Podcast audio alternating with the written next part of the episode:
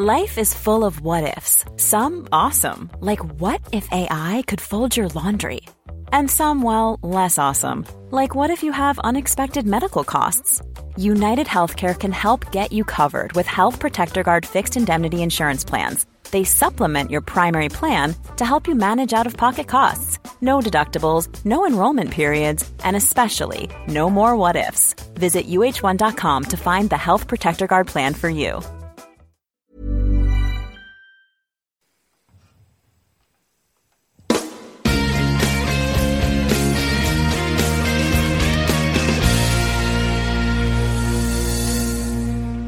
Bien, gracias por seguirnos acompañando y en este momento damos la bienvenida a Gastón Giribet que se une a nuestra tertulia. ¿Qué tal Gastón? ¿Cómo estás? Hola, un gusto verlos de nuevo. Hola Sara, tanto tiempo. Bueno, no tanto tiempo, pero hola. Hagamos los chicos Lo la que otra vez. reí, Ah, sí, la lo otra que vez me te- reí con el comentario de los chistes. Ah, sí, sí. ¿Qué comentario Con- ese? Venga, ahora lo tiene, ahora lo tiene No, que en, contar. en el programa anterior, en el programa anterior, que en un momento se el- volvió, se volvió materia, Muy materia de chiste para Sara. Entonces yo dije, la extrañamos a Sara, pero menos mal que no estuvo en esta situación. Por el, por el agua homeopática esta que se ponía orientada con un telescopio que disparaba Ah, sí. al agujero No negro acuerdo. central, Ah, eso sí. que era un agua homeopática para hacer blanqueamientos Mm. de agujeros. Bueno, eh, digo yo que estábamos con lo de los planetas, estos jumbos eh, que habían eh, encontrado este, este equipo, ¿no? Y mm, antes, justo antes de la pausa, Francis había dejado ahí una pregunta en el aire, eh, como cebo para mantenerlos ahí en vilo durante estos minutos musicales de pausa que hemos tenido. Que si quieres retomamos por ahí, Francis, la conversación. Eh, espera, yo eh, eh, no sé si llegué a decir que Gastón es profesor en la Universidad de Nueva York, doctor en ciencias físicas y arroba Gastón Giribet en Twitter. Creo que no lo dije, perdón. Volvemos entonces al tema, Francis.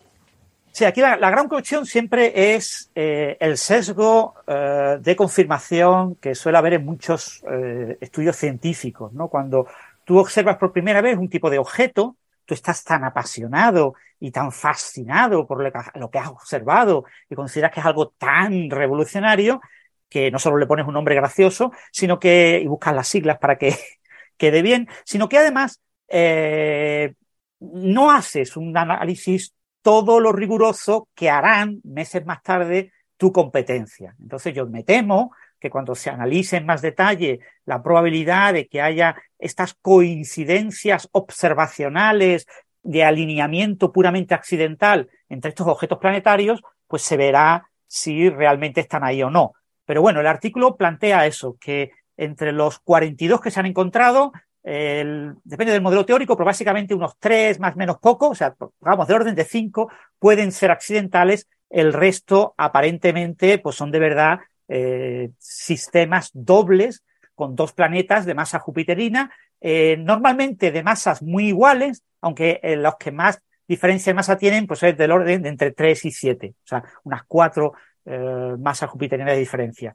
Son eh, parejitas relativamente cercanas, porque se encuentran a, pocas eh, eh, unidades astronómicas. Este es uno de los criterios para eh, diferenciar este tipo de objetos y se encuentran pues a menos de, creo que eran 25 unidades astronómicas, era el límite. Entonces, muchos de ellos se encuentran pues eso a, a- a distancias que claro, uno podría sospechar que podría tratarse no de planetas, sino de estrellas enanas marrones más pequeñas de lo habitual, de los límites actuales para ese tipo de, de estrellas, pero claro, eh, la- la- el límite actual, que eh, ya os digo, es una de facto, ¿vale? No, no, no es una cosa rigurosa y bien fundamentada, son 13 masas jupiterinas.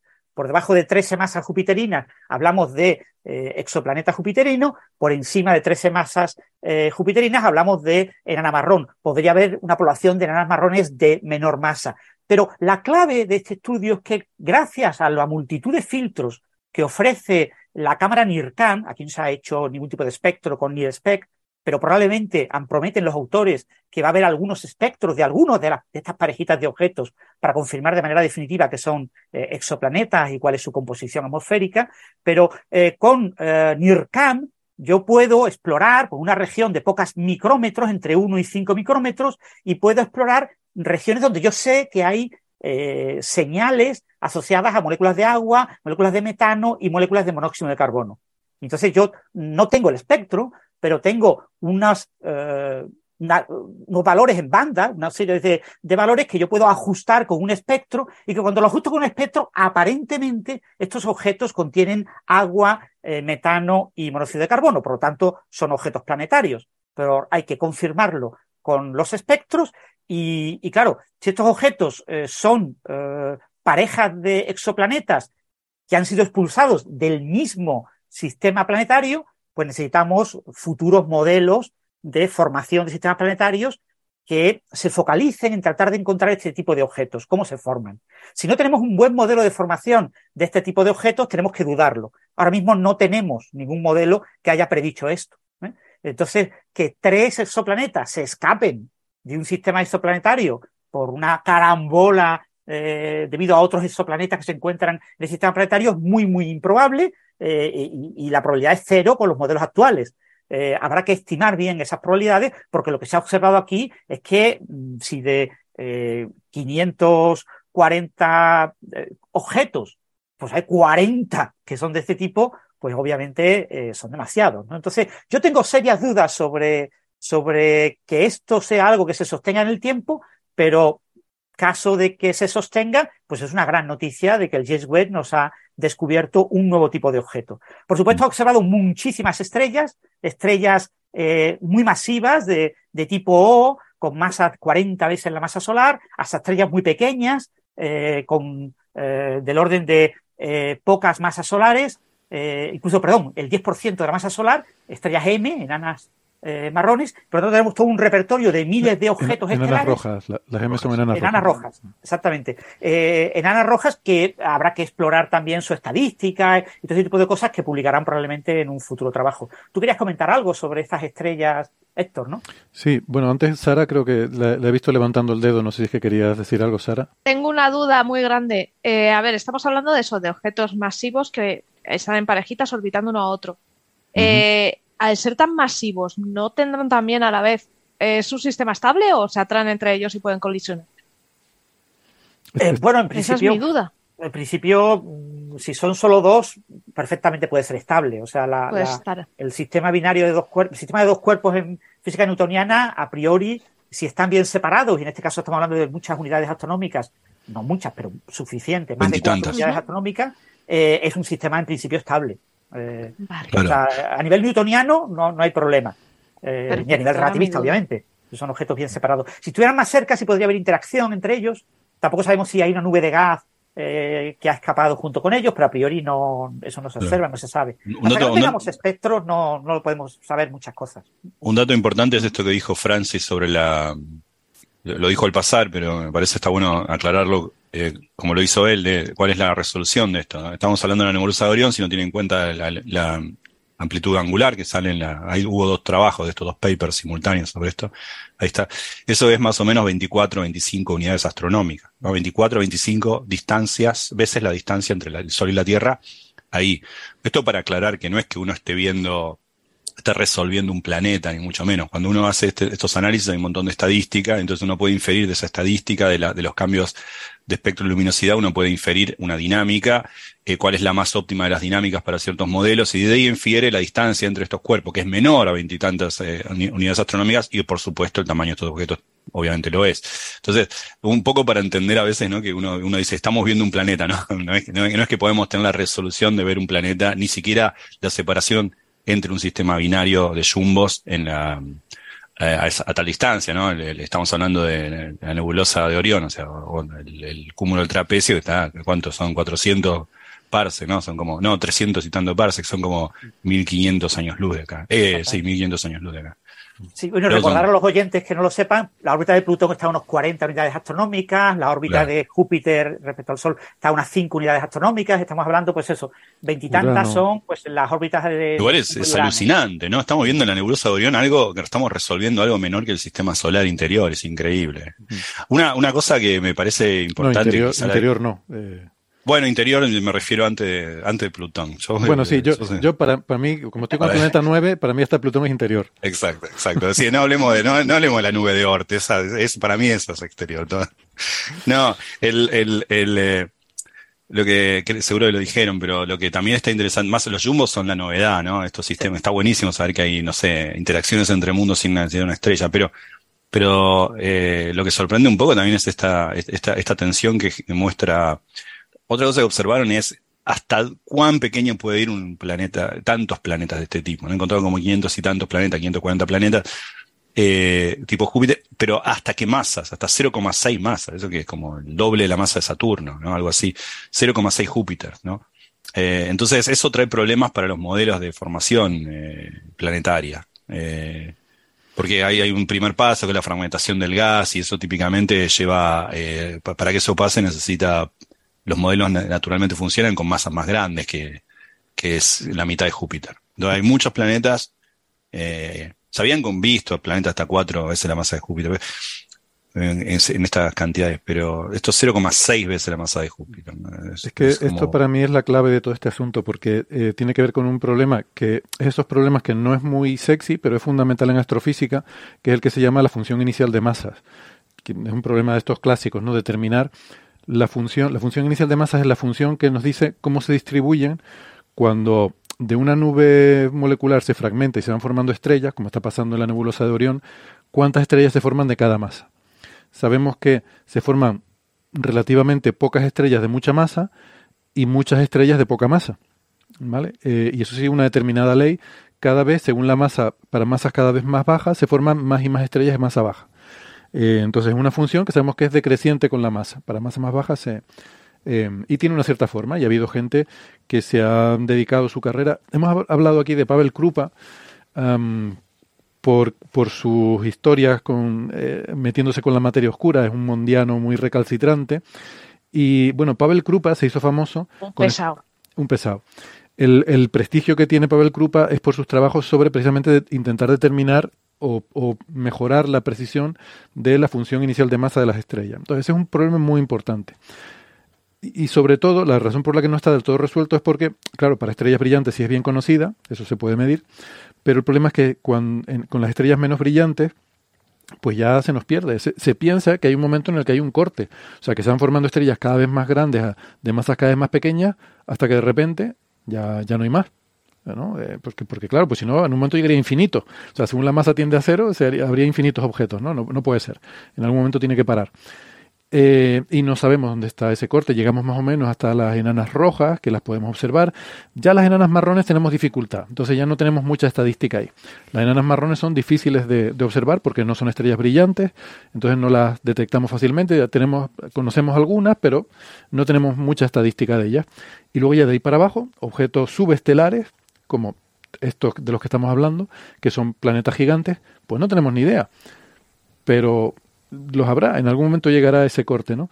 ¿Qué pasa con estos objetos? Que mm, lo que dicen estos autores es que, aunque son muy difíciles de observar porque, porque son, no tienen reacciones nucleares, no brillan, ¿qué pasa? Que cuando están recién formados, todavía están calientes, ¿no? Están recién salidos del horno. Eh, eh, por eso estas regiones, por eso están observando aquí, esta región de formación estelar, porque ahí hay estrellas jóvenes, es una región donde se están formando y en particular estos objetos subestelares todavía son jóvenes, todavía tienen ese calor de la juventud, ese calor residual del horno, y todavía brillan en el infrarrojo. ¿Vale? Por esa contracción gravitatoria. No tienen reacciones nucleares, ni siquiera de, de, mm, litio.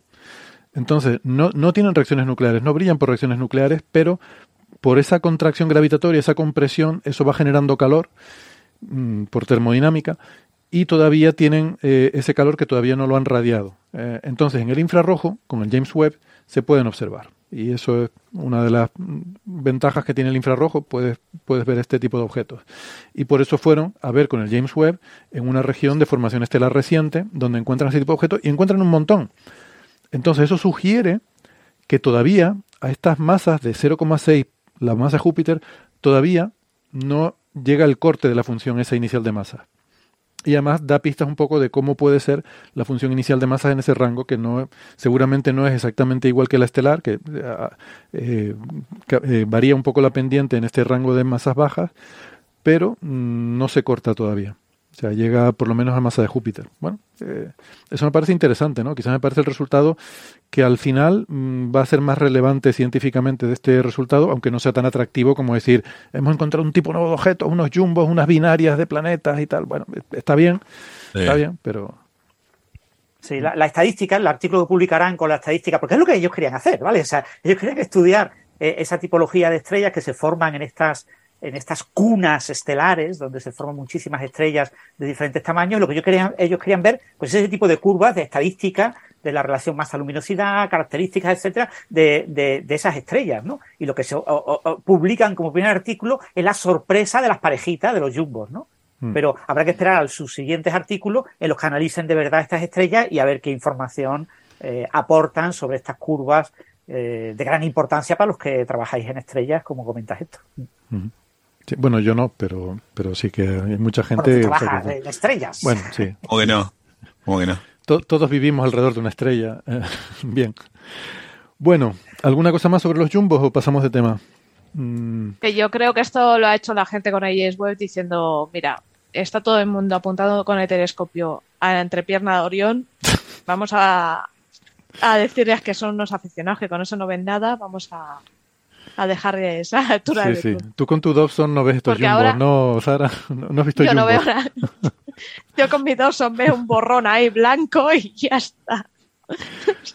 es que es que yo os digo, la astronomía amateur, cuando aparece un telescopio como el James Webb, es como, jolín, no veo nada. No, aparte, no sé, usted, yo no soy astrónomo, ustedes corríjanme si me equivoco, pero aparte de que sí que estos objetos están calientes, uno los puede ver, porque actividad tienen, pero muy poquita. De hecho, Júpiter tiene actividad, ¿no? Por eso se lo ve más brillante mm. que sus amiguitos. pero, eh, pero tiene muy poca, eh, entonces viene todo casi térmico. Pero también es cierto que la frecuencia de infrarrojo, estamos hablando de una, una región, es un cúmulo abierto, una región es una, es un cúmulo abierto es un, hay una cuestión fisonómica, pero que sabemos de qué está hecho es básicamente eh, un cúmulo que se hizo de la misma nube molecular, son hermanas esas estrellas y todo lo que pasa ahí. Y eso es muy denso también. Entonces hay, se necesita de una frecuencia que penetre, ¿no? que uno, el infrarrojo es ideal para eso también. Aparte de que ves el infrarrojo, el infrarrojo se deja ver, digo, son dos mm. cosas distintas también. Sí, sí, es verdad. Penetras el polvo de la nube esa, ¿no? Sí, sí. Exactamente. Em, eh, como número anecdótico, bueno, se, eh, se, ha cubierto una región muy pequeñita de, de esta región del trapecio eh, con 700 imágenes de, del James Webb y cada imagen son 12 filtros, es decir, son 12 imágenes en paralelo, mm. con lo que se ha requerido 35 horas del, de este telescopio para obtener esas imágenes. Ahora, que, ya os digo, hay que esperar a, a los espectros de algunas de estos objetos para verificar que lo que se ha visto realmente es lo que se cree que se está viendo. Tú de todas formas inténtalo, Sara, con tu Dobson, miras ahí a la entrepierna a, ver si ves, a ver si ves un par de bolitas. que, bueno, em, vamos, eh, esto se presta mucho chiste tonto, así que vamos a hablar de agujeros negros. Y em, hay una, un artículo que nos, eh, nos ha llamado la atención, Gastón, sobre un artículo que se ha publicado en Physical Review Letters, eh, por una serie de investigadores. El primero se llama Oscar Díaz, de, del Reino Unido, la Universidad de Southampton, y se titula Agujeros negros estáticos en un espacio de Sitter. Y tengo mucho interés porque espero poderles preguntar algunas dudas que siempre he tenido. Todas esas cosas que, ¿cómo era? Que, todas esas dudas que tenía y que, ¿cómo, cómo, se decía eso? ¿no? Que nunca he podido preguntar. Bueno, espero preguntarlas hoy. La duda que usted siempre tuvo, no, todo, algo así como todo lo que quiso saber sobre no sé qué y nunca se atrevió a preguntar. a preguntar. Exactamente, pues bueno, a ver si, a ver si hoy me sacan de algunas dudas, ¿no? Eh, pero bueno, eh, parece un juego, ¿no? Eh, académico, interesante. Sí, académico. Este, sí, sí, este artículo. Podría tener alguna relevancia física, pero no, pero más que nada un juego académico, pero yo lo propuse porque me parece interesante por dos cosas en particular. Una es, bueno, primero el, autor es Díaz, pero hay otros autores. Uno, el, el celebérrimo Gary Gibbons, eh, Gary Gibbon fue un discípulo de Hawking, quien eh, ya es un, hombre también retirado, profesor de Cambridge, pero retirado. Eh, una vez me hizo pasar un mal momento porque fuimos a, vino a Buenos Aires, fuimos a comer y no, es muy dado a la charla el tipo, ¿no? Y hicieron esos silencios incómodos. Yo me dan ganas de decirle, flaco, ¿tenés ganas de estar acá o no? ¿Viste? Porque si no te paga la cuenta solo. Pero, pero A mí no me la ve. No, bueno, un, físico muy importante, eh, coautor de Hawking de los trabajos, de algunos de los trabajos más importantes de Hawking. Por ejemplo, el trabajo que, que muestran que no solamente los horizontes de eventos de los agujeros negros, sino también los horizontes, el horizonte de eventos cosmológicos también tienen su entropía y su temperatura. Es un trabajo, si no recuerdo mal, del 77. Es con Gary Gibbons. La temperatura del horizonte, así como la temperatura de un agujero negro se conoce como temperatura de Hawking, la temperatura del horizonte cosmológico se, conoce como temperatura de Gibbons-Hawking. Pero Gibbons-Hawking eh, también eh, hay otros términos de borde de la, acción de la teoría de la relatividad general, el término de Gibbons-Hawking, eh, y por cosas que hicieron juntos, ¿no? La, forma en la que calculamos todos los días la, temperatura de un agujero negro no es aquella que usó Hawking, que es la más apodíctica, pero también la más complicada. Usamos otra fórmula que es con la acción euclídea, que es de Gibbons Hawking. Eh, Gibbons es un celebérrimo físico teórico especialista en agujeros negros y teoría de la relatividad general, a pesar de ser hiperprolífico, hiperprolífico, tipo una, pero hiperprolífico. Bueno, eh, Gary Gibbons es uno de los autores, pero hay otros como Díaz y otros. Son tres o cuatro autores. Un trabajo que salió publicado en Physical Review Letters. Y es un trabajo sencillo en principio, que es eh, el siguiente. Es encontraron una solución a las ecuaciones de Einstein las ecuaciones del campo gravitacional, eh, que describe solo puro gravedad, no hay otro campo, no es que aparte consideran que hay materia o campos eléctricos, no, solo gravedad. Una solución que describe dos agujeros negros enfrentados uno en torno a otro, y uno diría, esa solución no puede estar en equilibrio. Sí, está en equilibrio. ¿Por qué?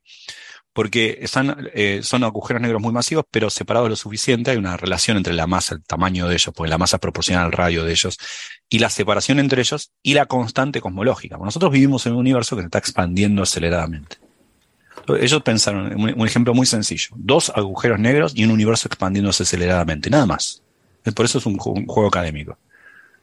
Pero también la frugalidad de este juego académico hace sorprendente el resultado, porque a veces cuando uno resuelve las ecuaciones de Einstein con materia, como puede poner cualquier tipo de materia, a veces los resultados no son tan sorprendentes. En este caso es solo gravedad y energía oscura, que es gravedad también.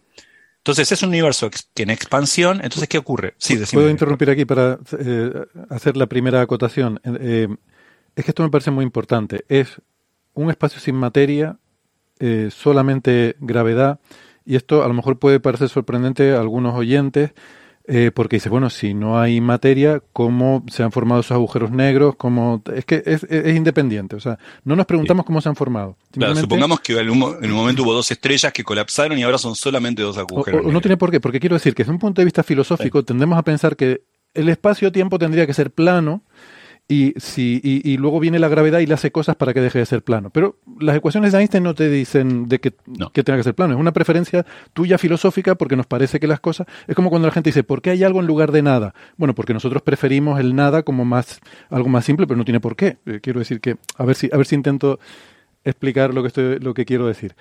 Las ecuaciones de Einstein admiten soluciones en las cuales no hay materia, pero como en relatividad general la propia gravedad también gravita, eh, son autosostenidas. Y entonces, y aquí viene mi pregunta, cuando pensamos en la solución de Schwarzschild, y decimos que es una solución de agujero negro, o la solución de Kerr, esas son en principio soluciones en las que no hay materia, en las que simplemente ese espacio-tiempo con esa curvatura, con esa singularidad, se, se mantiene por su... Esa, esa propia estructura del espacio-tiempo es estable de por sí. No, necesita materia. pensemos, lo, podemos pensar así, claro. Nosotros como pensamos en la clave de, bueno, a ver, su aplicación física, entendemos que estos objetos se formaron con una genealogía de una estrella, pero en efecto, como decís vos, yo agarro las ecuaciones de Einstein, las resuelvo con, eh, eh, esféricamente simétrica y sin que dependa del tiempo. El caso más sencillo es lo que hizo Schwarzenegger en Navidad de 1915 y publicó el año siguiente. La solución es una familia de soluciones que tiene un parámetro, que cuando el parámetro ese, m, llamémoslo, es cero, es la solución del espacio plano. Pero cuando deja de ser cero es la solución de un agujero negro de masa m. Un agujero negro de masa cero es el espacio sin. Pero es, todas esas son soluciones de solo gravedad. Claro, como hay una singularidad adentro del agujero negro, uno tiende a pensar que esa singularidad es una suerte de concentración infinita, como ahí no van las ecuaciones de Einstein, como si toda la materia estuviese concentrada ahí, pero estrictamente hablando, salvo una singularidad, es una solución de vacío, claro. no hay nada, y es una solución que incluso tiene masa. Tiene masa, aunque no haya materia, tiene masa como solución de masa. Eh, pero sería, a ver si entiendo, esa masa sería la masa que tendría una materia que hubiera formado un agujero negro equivalente, que desde fuera lo viéramos igual, que, hubiera formado esa... esa concentración. Pero en principio, a ver, no tiene por qué haber habido esa materia. no, el, mundo, bien podría haber sido un solo agujero negro. O sea, una, una, de las soluciones de las ecuaciones de Einstein es el universo vacío con un solo agujero negro en el medio. Claro. O sea, tendemos a pensar que el universo por sí mismo, sin nada más, sería plano y algo hay que lo ocurre. Pero si hay, digamos que un Dios que crea un universo y dice, y ahora voy a poner aquí una, una solución de Schwarzschild y lo, lo, pongo así y ese es mi universo, eso es perfectamente admisible. Bueno, eso podría existir. Sí, clásicamente sí. clásicamente sí. ¿En qué sentido clásicamente? Aquí hay un punto ah, importante. Sin cuántica, dices. Sí. Vale. Eh, eh, hay un punto muy, muy importante. La, solución de Schwarzschild, como todas las soluciones teóricas, eh, tiene sus limitaciones y, su, y una de las características de la solución de Schwarzschild es que es eterna. ¿Vale? La solución de Schwarzschild describe una región de espacio-tiempo curvada que desde el menos infinito del tiempo hasta el infinito futuro se mantiene mm. constante sin que le pase absolutamente nada. Eso no es realista, porque sabemos que los universos surgen, hay Big Bangs. Y que los universos tienen una vida, ¿vale? Es decir, la solución de las ecuaciones de Einstein en un universo con Big Bang no sabemos calcularlas para un agujero negro. Claro, claro, pero lo que, dice, lo, que dice Héctor es que estrictamente hablando, la, tu solución de universo pudo haber sido solo un agujero, un universo muy aburrido en su historia y en su espacio. Pero, no sería la solución de Schwarzschild. No, no, pero imagínate un universo que haya existido desde el infinito en el pasado hasta el ah, futuro infinito. Ahora sí. No, el nuestro. No el nuestro. No es el nuestro, pero qué sé yo. en principio resuelve las ecuaciones de Einstein, ¿no? Y, lo que este digo es que tendemos a asociar esa solución de Schwarzschild o de Kerr como cómo sería un agujero negro. Mm, claro, bueno, vamos ahí. A ese caso uno diría, bueno, para, para, como bien dice Francis, esto es una solución que no, que tiene su limitación física. Esto no, no describe un, un hecho de nuestro universo. Es una solución que cumple las leyes de la física, pero no es la solución compatible con nuestra solución en la que nosotros vivimos, ¿no? Las condiciones de la física, su, su, su cumplimiento es una condición necesaria y no suficiente para la existencia. Entonces, hay un solo agujero negro en el universo. No dice, bueno, eso es muy académico. Bueno, es académico, pero tiene un rango de aplicabilidad. Si yo tengo un agujero negro aislado, no va a ser así esa solución, pero se va a parecer mucho a esa. Entonces, por eso la solución de Schwarzschild es interesante. Entonces, estos tipos. perdón, y visto desde fuera, o sea, un agujero negro, ahora pensemos uno real, uno astrofísico, una estrella que colapsa, no, va a ser nunca. un agujero negro. Claro, no va a ser nunca un agujero negro de Schwarzschild. Ahí hay materia, hay una. y además hay ese efecto de que se va apilando en el horizonte visto desde fuera y tal. Pero visto desde fuera, visto se parece mucho a Schwarzschild. Es, claro, al, Kerr. es, igual que un agujero negro de Schwarzschild. Por eso, esto, eh, por eso a veces cuando uno usa eh, cosas linealizadas, eh, idealizadas, no, no está haciendo. Uno empieza a estudiar física de esa manera. Piensa una bolita que cae por un slope y lo piensa en dos dimensiones con una bolita puntual. Y después uno va aprendiendo y dice, bueno, pará, las bolitas tienen cierto tamaño, hay rozamiento, es un cuerpo rígido con inercia, momento de inercia, puede haber en varias dimensiones, guarda con los vínculos solónomos, no holónomos, va vistiendo el problema y haciendo cada vez más realista. Acá uno hace lo mismo, empieza por el caso más simple, el elefante esférico, que es Schwarzschild, y luego lo va chatando, dice, pará, también puede rotar, eso tardó eh, casi 40 eh, años, eh, que es scary y así. Bueno, estos tipos hicieron una nueva solución, encontraron una nueva solución a las ecuaciones de Einstein, también académica, pero bastante más abstrusa. Describe dos agujeros negros, pero no orbitando uno en torno al otro, están quietos uno en torno al otro, y eso se atraerían y colapsarían, diría Sara, por ejemplo, como dijo antes, porque acá no rotan, entonces eso sí. Pero no nos olvidemos que el universo está vacío de materia, pero tiene energía oscura. Que la energía oscura, eh, en el contexto de la, relatividad general clásica, es lo que uno llama constante cosmológica, el término que Einstein le agregó a sus ecuaciones en febrero de 1917, que es también gravedad. Y es la materia que compele al universo a, a expandirse aceleradamente. La que sabemos que hoy hay, lo que pasa es que en el mundo en el que nosotros vivimos hay eso y hay mucha materia más. Pero el 70% de todo lo que hay es energía oscura. Así que en realidad no es un universo tan alejado hasta ahora de lo que son dos agujeros negros solamente. Sí, decime, Francis. Gastón, permíteme el detalle. No digas materia, o sea, no digas que la energía oscura es un tipo de materia. No, dije materia. Eh, sí, no, dije que no hay. Dicho además varias veces. Entonces, no, no me confundo siempre. Hay que recordar que no es materia. Es no, no, es, es, es la constante cosmológica, es puramente gravedad. Pasa que uno lo puede pensar como un tipo de materia con propiedades muy extrañas, como, por ejemplo que tiene presión negativa, cosas así. Pero es solamente gravedad, son los términos de las ecuaciones de Einstein, pero con constante cosmológica. Eso es lo que uno llama energía oscura a veces, por cuando le quiere dar una, especie de interpretación sustancial a ese término. Pero ese término es un término de las ecuaciones de Einstein, que son las ecuaciones de Einstein, no hay materia estrictamente hablando. Entonces, ¿qué hay? solo dos agujeros negros, pero con una constante cosmológica que hace que el universo se expanda aceleradamente. Entonces ahí sí aparece un equilibrio, que es los dos agujeros negros intentan atraerse gravitacionalmente, pero si están lo suficientemente separados, la expansión exponencial del universo y su aceleración los, los separa. ¿no? Así como el, otro día hacía el chiste con el, con el disco de Joy Division, ¿no? The Love Will Tear Us Apart. Es como Dark Energy Will Tear Us Apart. Estos, estos dos agujeros negros quieren atraerse gravitacionalmente. Es, mejor. Y lo pusiste, harían. Pusiste lambda en Twitter. Lambda, dije. Me gusta lambda, lambda, will tear us apart. Es, mejor. Entonces, los separé, si los separo lo suficiente como para que ya se empiece a sentir las distancias de, las, de, la, eh, de la expansión del universo, aparece un equilibrio. Ellos se atraen gravitacionalmente, pero el universo, su expansión acelera de separarlos. Y entonces se quedan a una distancia fija uno del otro. Esa es una solución que nadie había encontrado en la relatividad general de las ecuaciones de Einstein. Es una solución numérica. Es una solución numérica, no es una solución analítica. Mostraron numéricamente, es una solución exacta, pero numérica. Me parece un oxímoron esto. Pero lo que quiero decir, no es una solución aproximada. No es que hay un parámetro en el que perturban y lo hacen hasta cierto orden. No es eso. Es una solución numérica, no, es analítica exacta. Es, es, obviamente está eh, el, corte, si se quiere, el, truncamiento es el propio del análisis numérico, pero no de que hay una perturbación y se queda a cuarto orden en un parámetro. Una solución exacta, pero bueno, numérica, de las en este, con, esta, con esta acepción, de las ecuaciones de Einstein. Eh, de dos agujeros negros, eh, no sé, sorprendente, porque uno diría, que lo primero que hay que remarcar, para mí hay que remarcar dos cosas acá.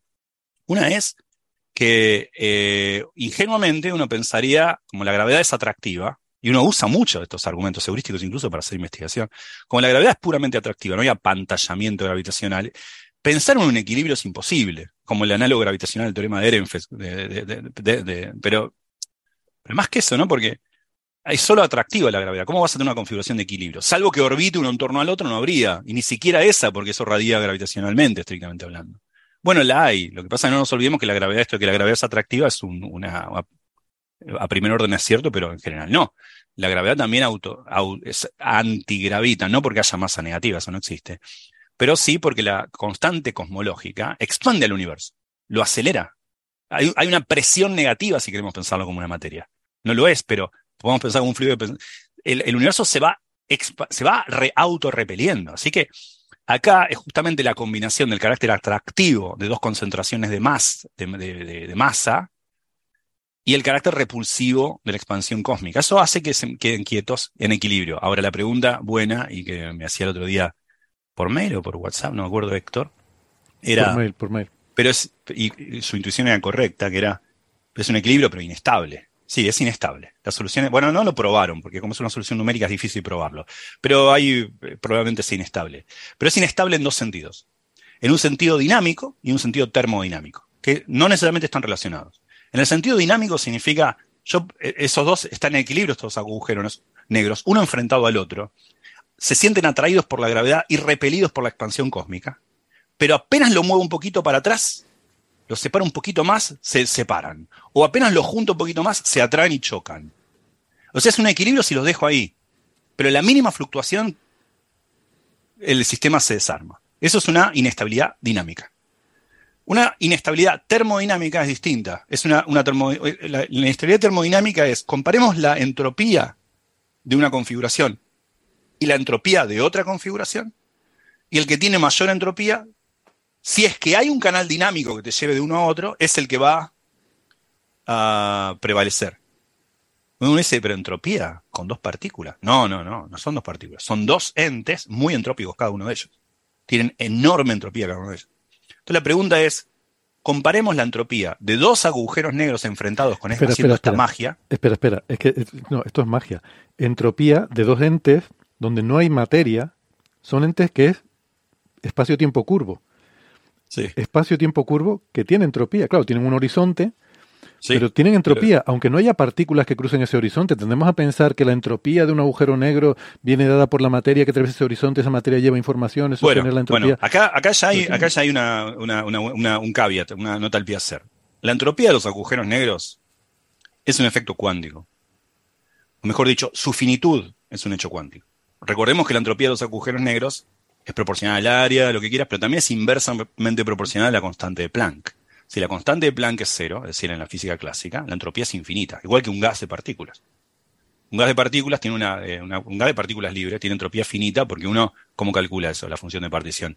Separa en celdas el espacio de fases, en celdas que tienen tamaño de la incerteza de Heisenberg. Entonces, recordemos, integramos en el, en el espacio de momentos y dividimos por un factor que es, si no recuerdo mal, 2 pi h barra a la 3 medios. El 3 viene de la dimensión del espacio. Entonces, toda la finitud de la entropía es un efecto cuántico. Si la entropía de los agujeros negros sería infinita si tuviésemos en física clásica. Y la, Repito, la, fórmula lo dice. del cuerpo negro también. Claro, y la emisión del cuerpo negro también. Todo, lo mismo pasa acá. Ahora estamos ya entrando en terreno semiclásico. Ahora pensemos que son cuerpos entrópicos. Recordemos que Gibbons, como decía en la introducción, es un coautor de Hawking en los trabajos, no los tres primeros trabajos, pero los que siguieron, los trabajos seminales de la entropía de los agujeros negros. Entonces, acá hay dos agujeros negros, cada uno tiene su entropía, y un horizonte de evento, de un horizonte cosmológico, porque estamos embebido esto en un universo que se expande aceleradamente. Entonces, la entropía de eso, comparado con el mismo universo, pero con un solo agujero negro, que es la masa de los otros dos, ya, coalescieron. ¿Cuál tiene mayor entropía? Y la configuración que tiene mayor entropía es la de un solo agujero negro embebido en un universo que se expande aceleradamente. Entonces, también termodinámicamente, es inestable. Tiene más entropía el que estos dos agujeros negros hayan coalescido o se hayan separado y formado parte de, sus horizontes de eventos, de sus horizontes cosmológicos. Eh, así que bueno, esa es, una solución inestable de un universo muy distinto al nuestro. Pero bueno, es una encontrar soluciones. Ah, eso es lo, primero que decía es esto, ¿no? La primera sorpresa que uno tiene es esta de la estabilidad, perdón, inestabilidad, pero equilibrio. Es un equilibrio inestable, pero equilibrio. Si uno no, los toca, quedan ahí. De la existencia de soluciones en equilibrio en contexto puramente gravitacional. Acá no hay presión que contrarreste, ni fuerza eléctrica que repela a su vez, ni mucho menos. En la segunda sorpresa, y esto es lo que alguien puede decir, ¿qué quiere decir encontrar soluciones a las ecuaciones de Einstein? Uno va caminando por la calle y se encuentra las soluciones a las ecuaciones de Einstein. No. Eh, ¿Las ecuaciones de Einstein de cuándo son? Bueno, noviembre de 1915, y con el término cosmológico, febrero de 1917. O sea, estamos hablando de la Primera Guerra Mundial. Eh, la Revolución Rusa. ¿Qué, qué, qué me venís con encontrar soluciones? Bueno, es que son muy difíciles de encontrar. Son soluciones, son ecuaciones muy complejas de resolver, y más, esta es una solución numérica ni hablemos analíticas. Recordemos, Schwarzschild encontró la primera solución eh, exacta, porque había soluciones aproximadas. La primera solución exacta a las ecuaciones de Einstein eh, en, Navidad de 1915, un mes después, un mes y medio después de que Einstein publicó su trabajo. Eh, había soluciones aproximadas, por ejemplo, la que usaba Einstein para el perihelio de mercurio, una, solución aproximada a sus ecuaciones. Las primeras soluciones de ondas gravitacionales son linealizadas. Las soluciones de Bondi, Unti, todos esos tipos vinieron más tarde, Robinson, de ondas exactas, PP Waves y esas cosas vinieron mucho después. La primera solución concreta es de 1916, eh, de un agujero negro que no rotaba. Para que el agujero negro rotara, la solución de Kerr, y alguien encontrara la solución analíticamente, Roy Kerr, fue 1963. O sea, de 1915 a 1963 hubo otras soluciones en el medio. Taunat o la primera versión de Taunato. Pero, pero una solución físicamente relevante tardó desde el 15 hasta el 63. Por supuesto. Una vez que uno encuentra la difícil, empiezan a haber otras difíciles. Newman tardó solamente un año para cargar, o menos, unos meses para cargar la solución de Kerr, la de Kerr-Newman. Más aún, rápidamente aparecieron otras. el redescubrimiento de la métrica de Taunat, más en los 70 los instantones gravitacionales, después Eguchi Hanson, las que tienen nombre, pero hay muchísimas más. Hay una clasificación, hay un libro entero así de Schumann, ¿no? estos alemanes que tienen la clasificación de la solución. Un montón de soluciones. Pero con el advenimiento de computadoras, todavía en los 70, asistido por computadora, pero soluciones analíticas, hay agujeros negros en presencia de campos externos, la solución de Ernst Wills, eh, la solución de Melvin, la solución de Milne, las soluciones cosmológicas de Freeman Robertson Walker, que ya tienen materia, hay un montón de soluciones, la de Sitter, que también del, del 17, si no recuerdo mal, por ahí. Hay un montón de soluciones, eh, pero cada vez son más difíciles y más difíciles porque tienen menos simetrías y son más complejas y más complejas y más complejas. Es sorprendente que todavía hoy se sigan descubriendo soluciones. Por ejemplo, soluciones de agujeros negros en más dimensiones. Eso también, o sea, en Parán eh, y Real encontraron los, los anillos negros en, cuando fue en 2001. Y bueno, eh, eh, últimamente hubo un paper de Emparán muy interesante que se sumó a un, chico italiano que se llama Marco Astorino. Para mí, un, tipo que no tiene una posición permanente todavía, como tantos físicos brillantes en Italia. Ese país tiene que hacer algo con su talento, eh, porque tiene, son gente muy brillante que tendría una posición permanente, no puedo creer. Tiene una. Ah, Marco Astorino, un tipo hipermodesto, muy bueno para encontrar soluciones eh, analíticas exactas en la relatividad general. Encontró una cantidad, ahora Emparán encontró una, escribió después otro paper con Emparán y Viganó no sé, es un italiano, pero tiene un apellido Viganó, que creo que es medio francés, Viganó, con el, con el acento para el otro lado, en la O. estos tipos encontraron un montón de soluciones analíticas, no como esta de Gibbons eh, numérica, analíticas, que, que, describen agujeros negros enfrentados. Ahora, en ese caso, ¿qué les, los equilibra? No es la expansión del universo, no, es una suerte de campo gravitacional en el cual estos están embebidos que también los repele. Son soluciones exactas en equilibrio, probablemente también inestables, muy difícil probarlo, pero a las ecuaciones de Einstein, pero analíticas en ese caso. Y estas son soluciones de los últimos tres años. La gente sigue encontrando soluciones. Claro, las técnicas para encontrar soluciones son técnicas muy abstrusas. No es que los tipos se levantan la mañana, escriben un ansatz imaginado y dicen, seguro que buscando esta función. No, eso se hacía en los 40. Ahora las soluciones que se encuentran son muy abstrusas. Uno mira la fórmula y dice, ¿cómo alguien puede derivar esta, resolver esta ecuación diferencial en derivadas parciales no lineales en la primera derivada? De cuatro variables. Muy complicado. Pero hay técnicas si tengo una, la puedo usar como semilla y la voy vistiendo y encuentro otras. Hay un montón de técnicas. Y esta gente maneja muy bien esas técnicas. Típicamente la de Hamilton y Wills y Ernst, desarrolladas en los 70, pero las usan de una manera, ahora con computadoras encima. Estos tipos encuentran soluciones muy, muy no triviales. O prueban, o prueban la existencia de soluciones con tal simetría sin poder encontrarla también. Entonces es impresionante que más de 100 años de la relatividad general todavía estemos encontrando soluciones mm. que son asequibles analíticas. La de Gibbons es numérica, pero bueno porque también se pueden combinar las, las soluciones, ¿no? Eh, sí, pero guarda porque combinarlas es complicado porque son ecuaciones no lineales. Yo tengo dos soluciones, por ejemplo, un agujero negro enfrentado a otro, eh, no puedo agarrarla de dos agujeros negros y sumarla como haría en la, en la teoría de Schwarzschild, de la teoría de Maxwell. Porque son ecuaciones lineales, hay la suma de solución es solución. Pero no, las de Einstein principio, no hay principio de superposición. No hay superposición. Muy complejo. Por ejemplo, un problema muy relevante. Un agujero negro orbitando en torno a otro fundamental para poder saber bien el perfil de emisión de ondas gravitacionales que produce. Eso, el primer resultado numérico importante, eso lo tuvo Pretorius y después, no sé, Luis Lenner, otros físicos, pero son numéricas esas soluciones. Esa solución analítica no se conoce. El sistema de dos cuerpos, el problema de dos cuerpos en relatividad general no tiene solución analítica. Ostras. sí, claro, pues tienes la precesión y todo, sí. Francis iba a decir Por cierto, un detalle que quizás hay que aclarar eh, lo que ha dicho Gastón, el tema de numérico, ¿no? ¿En qué sentido esta nueva solución es numérica?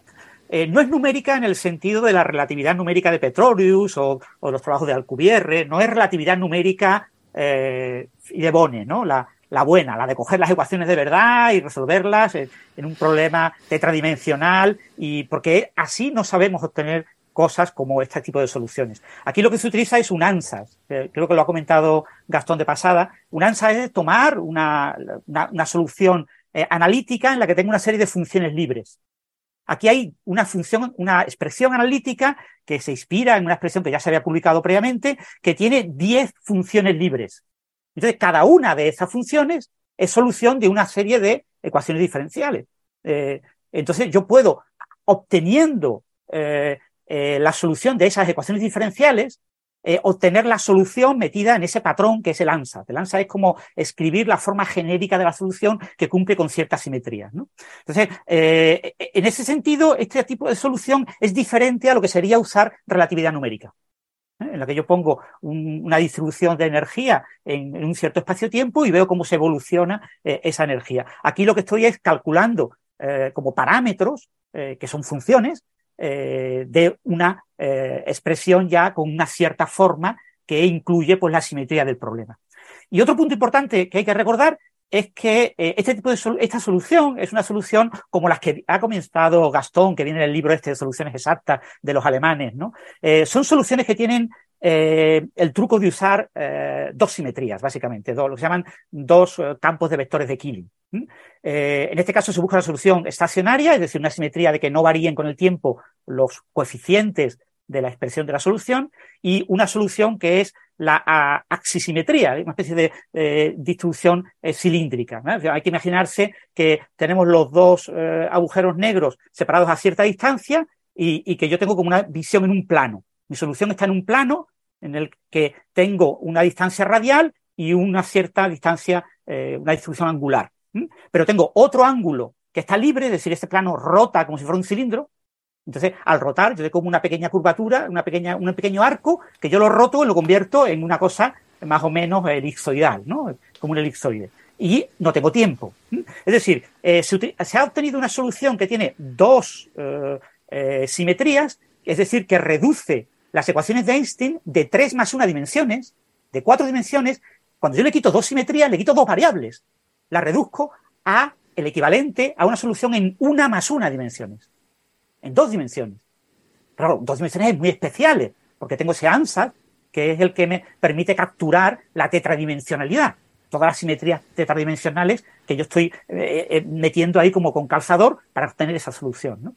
Entonces, eh, claro, en una más una dimensiones, las ecuaciones de Einstein a nivel numérico son mucho más sencillas de resolver y máximo cuando además solo quiero obtener la solución para ciertas funciones, que son eh, 10 funciones que, caracterizan la solución. Es decir, este es un trabajo de tipo numérico que yo, similar a este, no he visto trabajos previos eh, eh, con tantas funciones eh, incógnitas, con tantas funciones variables. Sí había trabajos previos con dos o tres funciones, pero con 10 yo no lo había visto.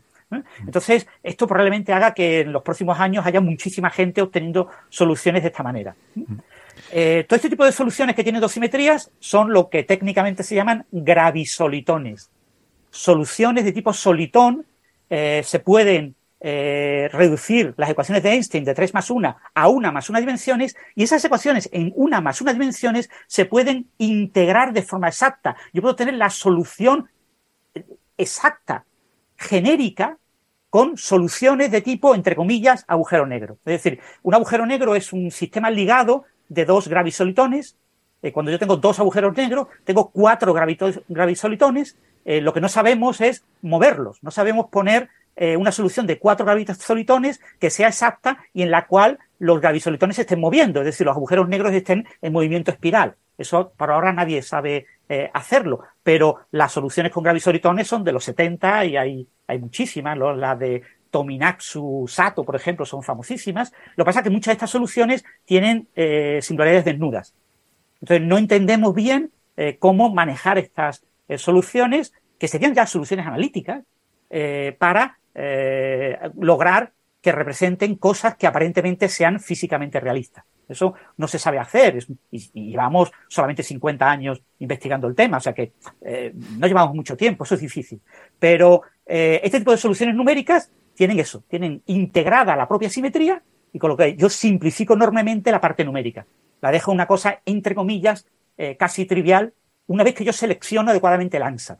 Ellos han usado el ANSAT de, Batch Whale, una de las soluciones que publicó Weil, eh, eh, creo que se dice Weil porque es el alemán, eh, a principios de los 20, 1922, en la versión de Israel Khan de 1964. Entonces han usado eso, eso como patrón, pero han dejado una serie de funciones libres, arbitrarias, que son las que han instanciado aplicando las ecuaciones de Einstein para el caso del espacio de De Sitter con constante como lógica positiva para obtener eh, ecuaciones relativamente sencillas eh, que son las que han resuelto. Yo tengo, tengo una pregunta, pero antes me gustaría hacer una aclaración para el oyente, porque ha, salido aquí muchas veces la palabra ANSAT y a lo mejor habrá muchos oyentes que estén preguntando qué demonios es eso. Y, y, además, bueno, es buenísimo porque es la pesadilla del estudiante de física. ANSAT es una palabra alemana que mm, está relacionado, no sé lo que significa exactamente, pero está relacionado con eso que... Algo así como estimación, como... Eh, creo que es como eh, ensayo. en, guess. en inglés es guess. Ensayo. En, español decimos ensayamos una solución. Eh, digo la pesadilla porque esto yo lo odiaba. Cuando llega un profesor, está resolviendo un problema, tú estás intentando prestar toda la atención posible y dice, bueno, hoy me voy a enterar de la clase, hoy me voy a enterar. Este es el problema de tal, ¿cómo lo resolvemos? Y dice, bueno, vamos a ensayar una solución de tipo, y entonces ya yo me indignaba, tiraba el bolígrafo de un puño encima, ¿cómo que vamos a ensayar una solución? ¿Qué quiere decir? Vamos a ensayar una solución. Bueno, Luego, con el paso del tiempo, lo he entendido, porque en aquel momento parecía que el profesor se estaba sacando de la chistera por inspiración divina. La solución va a ser de este tipo. Y tú dices, ¿pero cómo sabe usted que va a ser de ese tipo? No, lo ensayamos. ¿Pero cómo que lo ensayamos? Bueno, es un poco aplicar prueba y error, ¿vale? Es que alguien hace 300 años ya ha hecho muchas pruebas y ha averiguado que determinado tipo de funciones son buenas soluciones generalmente para determinado tipo de problema. Claro, no es que esté sacando la solución entera, es decir, vamos a ver si esta solución cuadra, que también se puede hacer, también a veces es una forma de resolver un problema, es decir, yo creo que la solución a esta ecuación diferencial es yo qué sé, ¿qué te digo? Pues un logaritmo de no sé qué, lo pongo, lo meto y veo si la cumple. Y si la cumple, ya he resuelto el problema. Y si no la cumple, pues es que esa no era. Entonces eso es un ensayo, pruebo una solución y tal. Pero eh, hay, algunos que son muy habituales, por ejemplo, lo que se llama la separación de variables. Eh, hay veces que tú dices, bueno, voy a suponer, voy a ensayar una solución en la cual yo no sé cuál es la solución, pero voy a suponer que la función, que, que, que es la solución de esta, de esta ecuación diferencial, esa función tiene una parte que depende de x, una parte que depende de y y una parte que depende de z que están multiplicadas y una parte que depende de t. Pero la parte que depende de x no depende de ninguna de las otras. La parte que depende de y no depende de ninguna de las otras. O sea, es el producto de funciones que cada una de ellas depende solo de.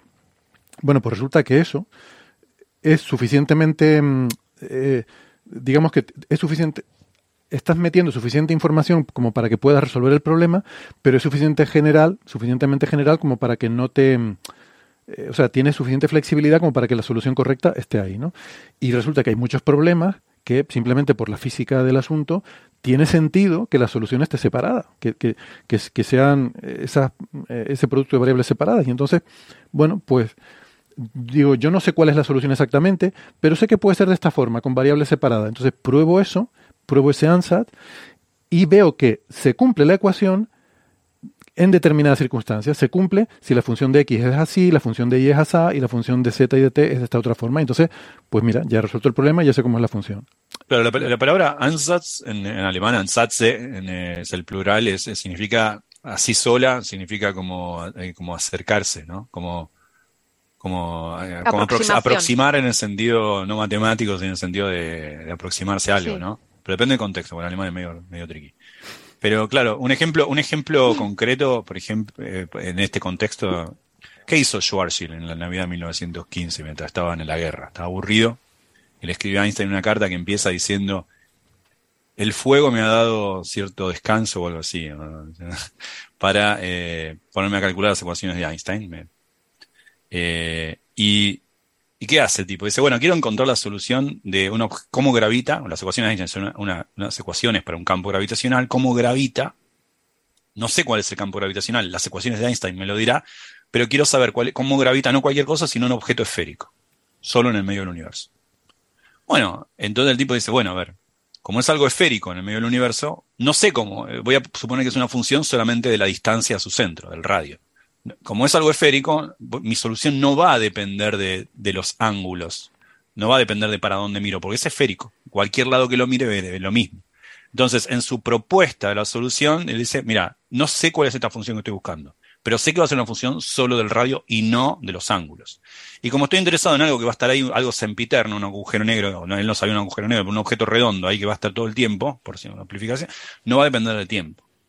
Bueno, resulta que ese es el ANSATS. No sabe qué función es, pero sabe que es una función solo del radio. Y eso ayuda mucho. Cuando uno vierte en las ecuaciones algo que vos ya sabés que no va a depender de muchas de las variables que el, juego en general tendría, claro, hay muchas derivadas que se hacen cero, entonces la ecuación se simplifica a nivel de que Schwarzschild en el medio de la guerra lo pudo resolver. Hmm.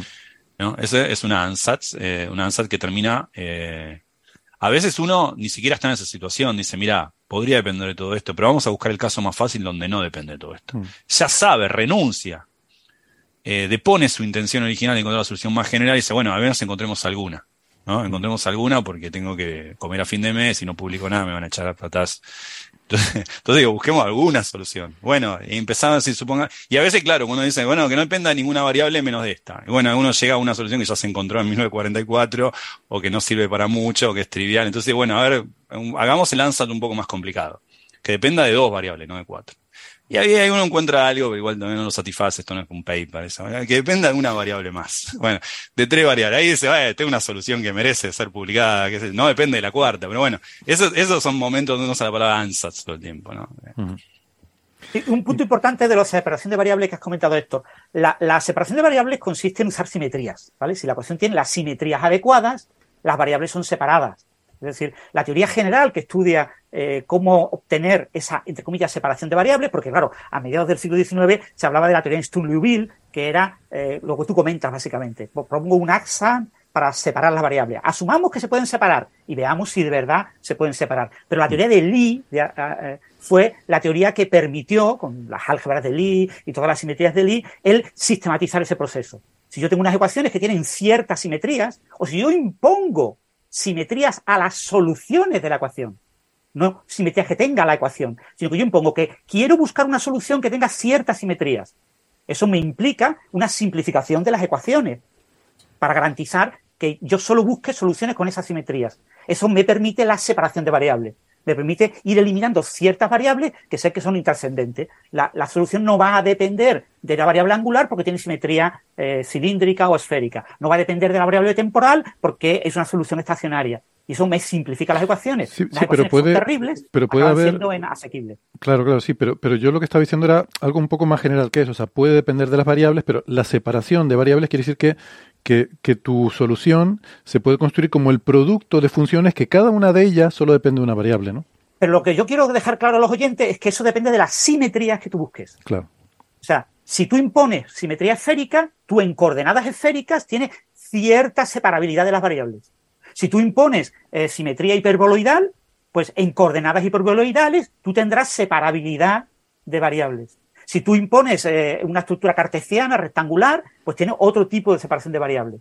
¿eh? Es decir, la separabilidad de la solución depende de las simetrías que tú impongas o que tú busques en la solución. Sí, que tenga la, ecuación que estás intentando resolver, claro. No, y repito, que tenga la solución de la ecuación que tú estás buscando. Porque tú coges una ecuación y tú puedes escribirla en diferentes sistemas de variables que garantizan que si estás buscando soluciones con no, pero lo que creo que quiere decir Héctor es que hay, hay ecuaciones que no son separables. hay ecuaciones que muy, ecuaciones muy, muy difíciles que no tienen soluciones separables necesariamente. Eso. Claro, porque no tienen esa simetría y tú no puedes buscar soluciones con esas simetrías. Eso, me Pero digo que eh, hay que separar dos cosas. Las simetrías de la ecuación, que son simetrías propias de la ecuación y que comparten todas las soluciones de la ecuación, y las simetrías de las soluciones. Una ecuación, la ecuación de Laplace. La ecuación de Laplace es separable en cartesianas, es separable en esféricas, es separable, pero no es separable en cualquier coordenada arbitraria en la que yo escriba la ecuación de Laplace. La ecuación de Laplace es la que describe un campo eléctrico o un campo gravitacional newtoniano. Eh, la ecuación de Laplace o de, Poisson. Eh, eh, esa cuestión es separable dependiendo de las simetrías que yo imponga a la solución. Si yo digo, la distribución de masa es esférica, luego escribo la ecuación de Laplace en esféricas, tengo separabilidad en coordenadas esféricas. Pero eso no significa que la ecuación sea separable. La ecuación de Laplace no es separable. Mm. En, en unas coordenadas genéricas no lo es. Mm. Solo lo es en coordenadas adecuadas que vienen determinadas por las simetrías que tú impongas. Dependiendo de las simetrías que tú impongas, Lee demostró cómo encontrar las simetrías genéricas. Las simetrías genéricas que me permiten eh, meterlas en la ecuación y construir soluciones separables. Entonces, de todas las soluciones posibles de la ecuación de Laplace, hay un conjunto muy pequeño que son las que son separables.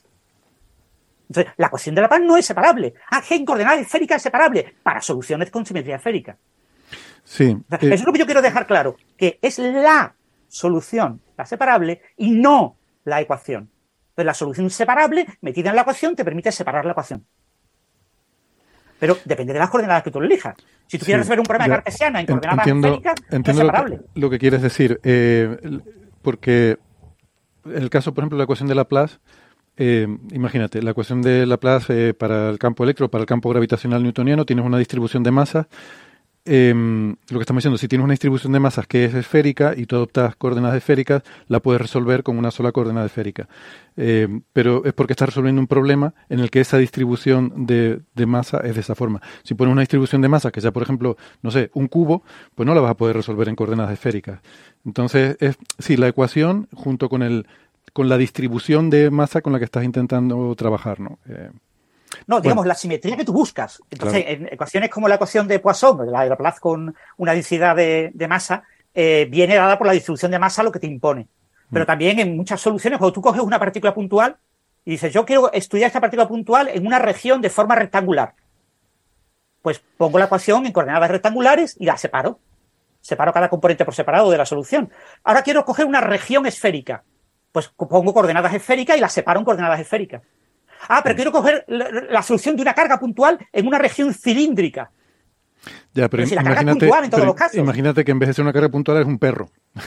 Tengo- Claro, ahora ya es diferente. Claro, si es un perro, tú puedes, eh, como se llaman, eh, eh, transformaciones conformes, como tiene Claro. una superficie Tengo que bidimensional, poner puedes coordenadas transformar perrunas. el perro a una esfera perruna. Una esfera y, perruna. eh, puedes hacer una transformación de coordenadas que te lleva a unas coordenadas en las que el perro lo conviertes, eh, mejor dicho, no puedes convertirlo en una esfera, pues el perro solamente lo puedes convertir en un toro, en un toroide, porque tiene un agujero que lo recorre desde la boca al ano. Eh, ¡Ay, pero en cualquier caso, eh, conviertes, sí, es muy difícil hacerlo, pero por ordenador lo podemos hacer, conviertes ese objeto eh, que es una superficie, Sí. la conviertes en, una, en un toroide y ahora integras con coordenadas toroidales. Y en coordenadas toroidales, la ecuación de Laplace será eh, separable. Esto es lo que... Si tu solución buscas una solución que tenga coorden- eh, eh, ese tipo de propiedad. Esto es lo, Es que, decir, lo que- que decimos habitualmente, hacerle perrerías a la ecuación. Exactamente. Pues tienes que hacerlo con la simetría. Si estamos hablando de simetría. La vaca esférica. Vuelve. Sí, no. Ya tenemos el titular. Tienes que convertir al perro en un toro. Eh, bueno, seguro que va a haber mucho que chondeo con eso, me temo, en redes sociales. Supongamos que el perro eh, Mm. tiene la forma de una rosquilla. Una pregunta. eh, sí, digamos mejor rosquilla que toro. Eh, veo en el artículo que, bueno, un comentario en el que se habla de cosas como, por ejemplo, el, el teorema de Nopelo, eh, en el que se asume que el espacio-tiempo es asintóticamente plano. Algo que no ocurre en nuestro universo porque nuestro universo es de, de Sitter, es decir, tiene una constante cosmológica. Mm, hay algo de confusión aquí en esto porque solemos decir que el, el universo es plano, pero yo creo que es importante distinguir, a ver si no me estoy equivocando, que cuando aquí dicen que nuestro universo no es asintóticamente plano se refiere al espacio-tiempo en sí, sin materia, al vacío. Pero sin embargo, nuestro universo con materia eh, es lo que decimos que es plano, la geometría de ese universo con materia. O sea, si fuera vacío, si, si consideramos solo el espacio vacío, no sería plano por esa constante cosmológica. ¿Es correcto o me estoy liando? Eh, Es correcto, digamos, el espacio de De Sitter mm, no es plano, Claro. no es de Minkowski. Pero decimos que nuestro universo es plano. Eso es porque es la materia. O sea, la combinación del espacio-tiempo que no es plano con la materia que lo con- que contiene. Eh, bueno, eh, Es- cuando en las ecuaciones de eh, Friedman, Robertson, Walker se habla de un universo plano, es decir, que tiene la densidad crítica, la densidad que hace que el universo sea espacialmente plano, estamos diciendo que las secciones planas Claro, de ese universo son planos. el espacio es plano, pero el espacio, cero. pero el espacio-tiempo es curvo siempre. Ah, claro, el espacio-tiempo es curvo. En Sí, esas sí, sí. soluciones Ah, vale, hay, una vale, sola, vale. hay una sola solución de eh, Friedman Robertson Walker, que es que el, el universo, el espacio es plano, eh, perdón, el, el espacio no es plano, al revés, y el espacio-tiempo es plano. Esa se llama la solución de, de Milner. Pero no es más que Minkowski escrito en un sistema dependiente del tiempo. Es cuando, cuando, el, cuando el coeficiente de expansión del universo, A, es lineal en el tiempo. Mm. Cuando A de T es T, o con una constante por ahí. Eso, pero en realidad uno dice, qué raro este universo que se expande linealmente. No, en realidad es ficticio. Es, es Minkowski escrito un en una grilla que es time es ficticio eso, ese, ese espacio Minkowski. Sí, Al menos un pedazo. un cono, un cono es plano. Un cono es plano. ¿Por qué? Porque yo un cono lo rajo, cojo un cucurucho de estos de, de Semana Santa aquí en España, eh, cojo el cucurucho, le- lo, lo- lo rajo y lo, lo convierto en una cartulina y tengo un sector de eh, círculo Como una pizza. una- una perfectamente plano. Es decir, el cono es una estructura plana. Por eso este universo que dice Gastón es plano. Porque eh, con- cuando la tasa de expansión es lineal, lo que tengo es un cono. Cuando no es lineal, tengo un cono, pero deformado, con una cierta Claro. curvatura, que general- se abre. Entonces es una cosa aconada. Claro, cuando no es nosotros no es un escuchamos en, cosmología que desde Cove en adelante mostramos que, le- que la densidad es crítica y que el espacio eh, es plano, es el espacio, pero no el espacio-tiempo. El espacio-tiempo es curvo. Ok. Ok. No, vale. Eh, eso lo tenía yo mal entendido entonces. Perfecto. Pues nada, algo más sobre, sobre este paper. Lo que comentabas de- del tema del pelo no pelo, bueno, eso es, eh, eso, eso, con perdón de Gastón y de los teóricos, eso es la, entre comillas, chorrada que ponen los teóricos autores de este artículo con objeto de llamar un poquito la atención, ¿no? Es decir, claro, esta solución es muy importante, ¿eh? ¡Oh, qué importantísima es! Es un contraejemplo a resultados. Y además van y le meten caña y le meten unas cuantas collejas a otros autores y dicen, el artículo de Felipe de Menganito está mal, ¿eh?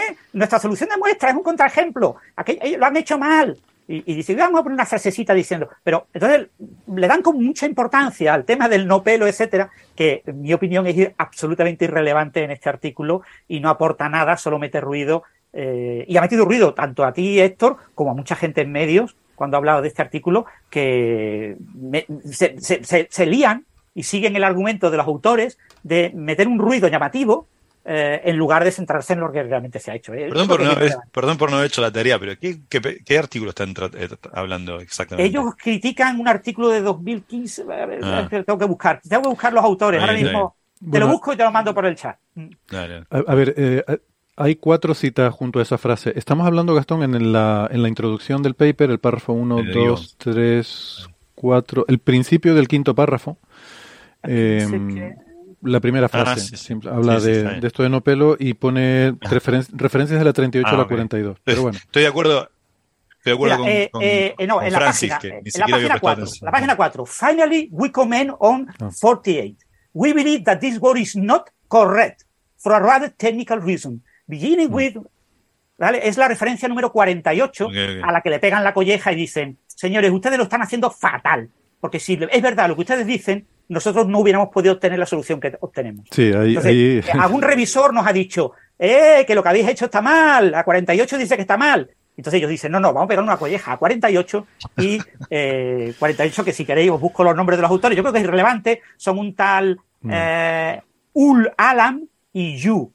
Eh, el artículo es en Communication in Analytical Geometry en 2014 sobre la unicidad de las soluciones Schwarzschild de Zitter. Y dicen que la única solución eh, compatible con eh, las propiedades esperadas de una solución de tipo Schwarzschild dentro de un espacio de De Sitter eh, es eh, la de la, la, clásica de, de, de, Schwarzschild. Entonces, claro, eso negaría el artículo nuevo que pone a dos agujeros negros, una solución inestable, obviamente, a una distancia fija en ese espacio. Y mm. entonces ellos le meten la colleja diciendo que, que tiene que estar mal, ¿no? Y, mm. y, Ok, sí, sí, no, es verdad. Lo, lo dice del final, de las conclusiones. Lo dice de forma un poco así agresiva, ¿no? De que creemos que sí, ese resultado no es correcto por razones técnicas y tal, sí. Bueno. Eh, o sea, lo que estás diciendo es, un revisor nos ha dicho que el nuestro está mal y nosotros le contestamos. Bueno, responden no, criticando al otro. Lo que está mal es del de los otros. Eh, aquí, bueno, nada, una anécdota simplemente y con eso termino, si no quieren decir nada más. Eh, usan una teoría que se llama Newton Hook, que mm, eh, bueno es una cosa bonita porque es meter constante cosmológica en la gravedad de Newton. Eh, sí. es un poco es la, la, ley de Hooke está de del resorte juntarla un, con la ley de Newton. ese es un lindo un lindo problema incluso en su versión relativista no, no la de Newton sino en eh, para darle a un estudiante decía a ver calcular la, la, el movimiento de una partícula en el espacio de De Sitter ¿no? Y hay un término ahí adicional que viene de la, del potencial gravitacional debido a la constante cosmológica. La partícula no está libre ahora, estrictamente. Está libre, está libre en un espacio curvo. Pero si querés pensarla como, que, como lo pienso clásicamente, aún en el régimen relativista, es como sometido a un potencial. Ese potencial va a depender de la constante cosmológica. Uh -huh. Y ese potencial es el que, la ecuación linealizada, porque es importante esto, porque sea cual fuere la solución exacta de las ecuaciones de Einstein, al límite de, masa pequeña se va, a tener que, se va a tener que comportar como una pequeña partícula de prueba. Eh, entonces ahí uno dice, de ahí uno saca la intuición de que, ah, se puede compensar esta, este potencial efectivo que empuja a la partícula a alejarse, porque el universo lo hace, con la interacción con otras partículas. Mm. Qué bonito. Bueno, muy bien, pues nada, me, ha gustado mucho el articulito por toda esta discusión que hemos tenido. Gracias por resolverme estas dudas. Eh, me quedaron las cosas más claras.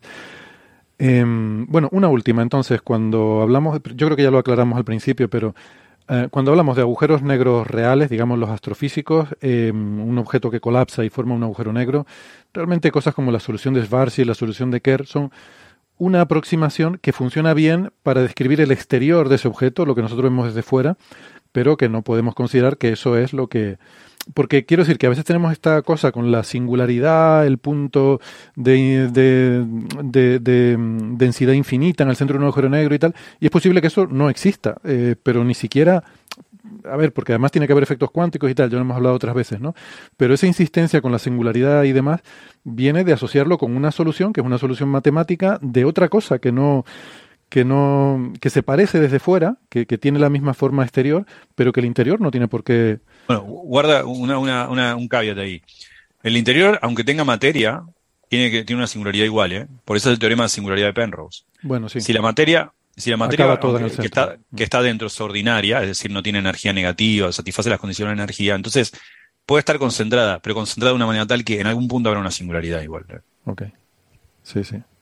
Vale bueno. Esto como con el Sol, ¿no? Es decir, el Sol es una esfera de plasma, ¿sí? Yo desde fuera la veo como una esfera de plasma, ¿no? Y le puedo asociar una temperatura y una entropía y puedo estudiarlo desde fuera, ¿no? Pero el Sol tiene dinámica interior. Y eh, una esfera con capas. Pues tampoco es una esfera con capas. Hmm. El Sol no es una esfera con capas. En el Sol hay movimientos extremadamente complejos del plasma en el interior por convección. No es, ah, una convección en plan circulitos. Venga, en el, en el manto. O sea, tú puedes simplificar el modelo todo lo que tú quieras, pero es irreal. El modelo real es infinitamente más complicado porque tiene muchos efectos. Con un agujero negro, en principio, lo que ocurre con un agujero negro es que, desde el punto de vista matemático, es el objeto más sencillo que existe en el universo.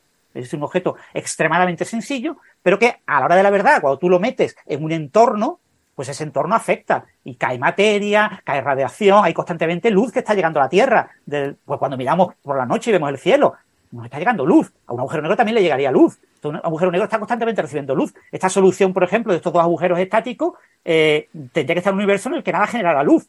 Porque en el momento en que le cayera un fotón, ya se vuelven inestables. Mm. No está demostrado ¿eh? en el artículo, no está demostrado, y eso yo creo que es lo peor de este artículo. Tendría que haberle exigido el revisor que hicieran el análisis numérico de estabilidad, que es muy sencillo, y ellos dicen que no lo han hecho y que no lo quieren hacer, porque dicen que ahora quieren trabajar en soluciones tipo Kerr y quieren y, dicen en la parte final que van a hacer una cantidad de chorradas y lo más importante que tienen que hacer y lo único que tienen que hacer para reivindicar su solución tiene mínimo sentido físico, que es estudiar la estabilidad, bueno, bueno, hemos estimado la entropía, es suficiente, vamos a complicar más la vida. ¿Cómo vamos a estudiar la estabilidad? Si la estabilidad es una cosa trivial, cualquiera puede hacerlo, un estudiante puede hacerlo. Pues, hazlo tú, entonces yo, si fuera el revisor, le hubiera pegado una colleja ahí. Pero en cualquier caso, eh, este tipo de solución, a priori, es inestable, tanto termodinámicamente como dinámicamente, pero hay que demostrar la inestabilidad dinámica y la inestabilidad dinámica numéricamente se puede demostrar, no es tan difícil, es mm. meter pequeñas perturbaciones. Eh, un único fotón, mm.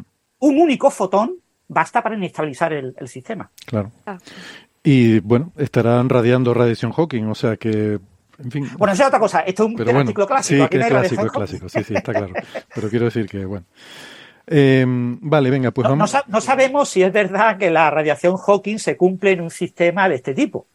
¿Vale? Es decir, eso hay que calcularlo. Bueno, esto, es su propio universo, ¿no? estos son dos agujeros negros que tienen su propio universo. cuando tengo estos dos agujeros, estos dos objetos que estamos llamando entre comillas agujeros negros y que en realidad es un abuso de palabras, pero bueno, estos dos objetos que tienen horizonte eh, separados a una cierta distancia, la región que hay entre ellos, ahí, la radiación Hawking existe o no existe. Porque si existe es algo extremadamente extraño, en el que uno está radiando y el otro está absorbiendo. es, una situación extremadamente eh, curiosa y el análisis de Hawking, y que yo sepa ningún análisis posterior, ha tenido en cuenta ese caso. Nadie ha estudiado qué pasa con la radiación Hawking en esa región. Lo mismo en esa región eh, puede haber algún tipo de equilibrio radiativo, porque la clave de la radiación Hawking es comparar eh, el vacío cuántico en el infinito con el vacío cuántico cerca del horizonte. Pero como tengo dos horizontes muy próximos y tengo el vacío cuántico cerca de cada horizonte es prácticamente el mismo, son el mismo vacío, ahí va a haber una producción de partículas eh, propias del horizonte. Mm, eso no es tan trivial tengo que ponerlos suficientemente separados como para que localmente eh, eh, uno de ellos se considere el infinito del otro. Pero es que la propia solución está muy cerca. Entonces, eh, no es nada trivial. O sea, es una cosa que hay que calcular y gente como Gastón tendrá que ponerse a calcularlo en el futuro porque esta solución puede que se derrumbe por ahí.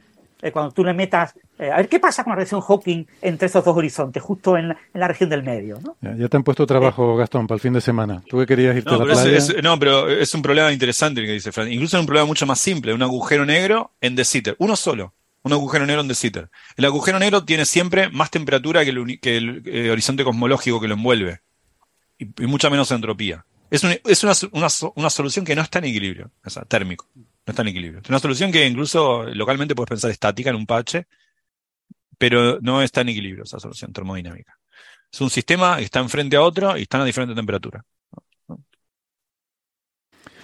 Bueno, vamos entonces con eh, eh, dos temas relacionados, muy interesantes, porque digo relacionados porque son resultados del instrumento Atlas del LHC y mm, que, bueno, hemos conocido resultados esta semana.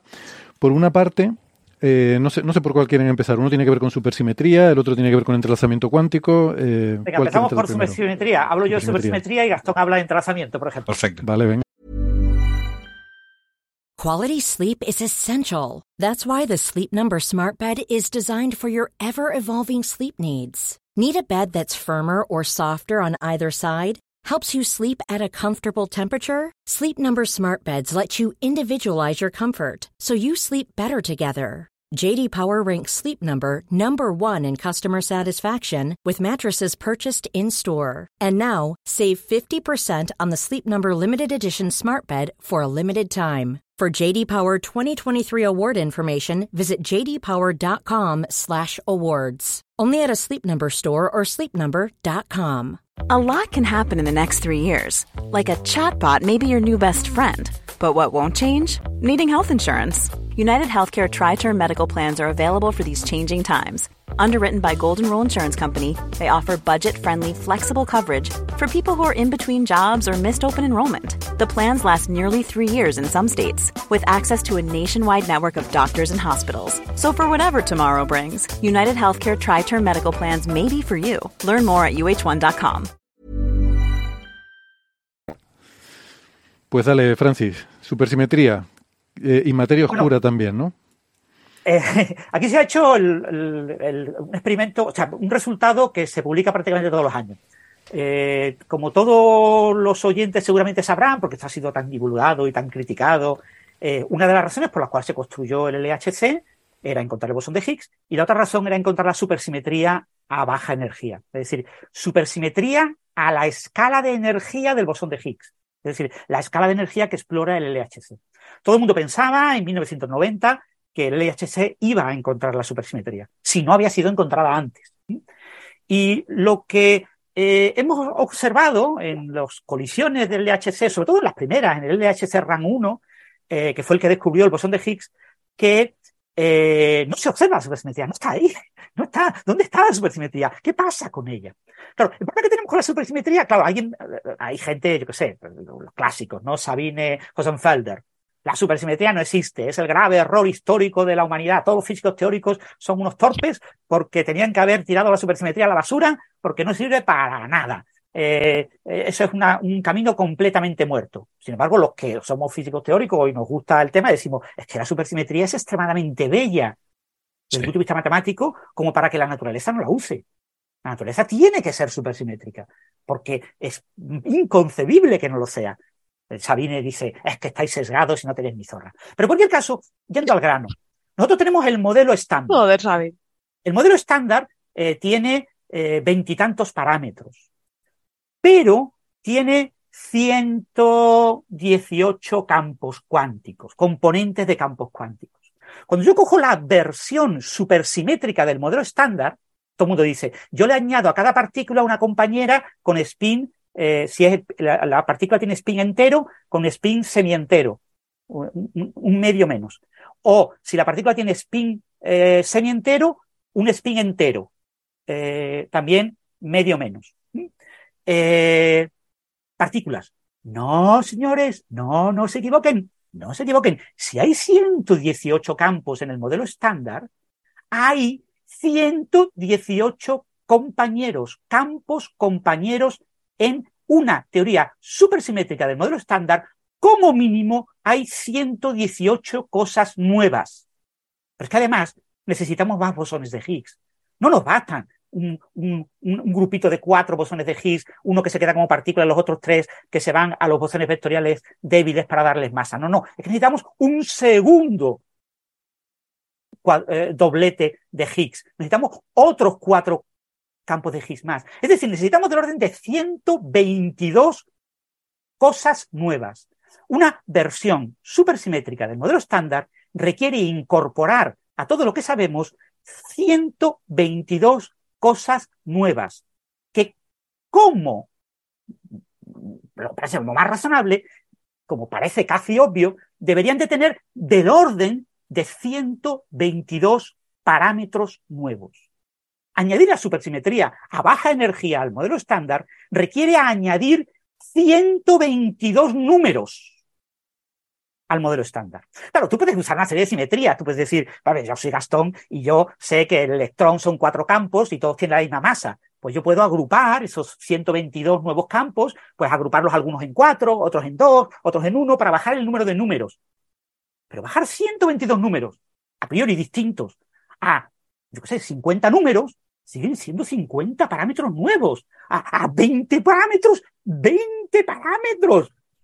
Eh, es una barbaridad. O sea, si con cuatro números puedo dibujar un elefante y con cinco hacer que mueva la trompa, con 20 puedo dibujar una manada de elefantes con crías eh, adultos en un cementerio de elefantes y rodeado de una selva. O sea, una barbaridad de parámetros. Entonces, el gran problema que tenemos con la supersimetría es lo que dice Sabine Hosenfelder. No es una teoría falsable, tiene demasiados parámetros tiene demasiados parámetros. 122 parámetros como mínimo. Es una barbaridad. Se mire como se mire. Nunca vamos a poder saber si existe la supersimetría baja energía o no, porque tiene demasiados parámetros. Entonces, ¿cómo ah, buscamos supersimetría en los experimentos? Pues usando modelitos de juguete. Modelitos de juguete son versiones en las que yo meto una cantidad enorme de simetrías y agrupo los campos todo como puedo y todos esos parámetros los reduzco a unos poquitos parámetros. Y hace unos años, pues se trabajaba con cuatro, cinco parámetros, de 122 bajo a cinco parámetros.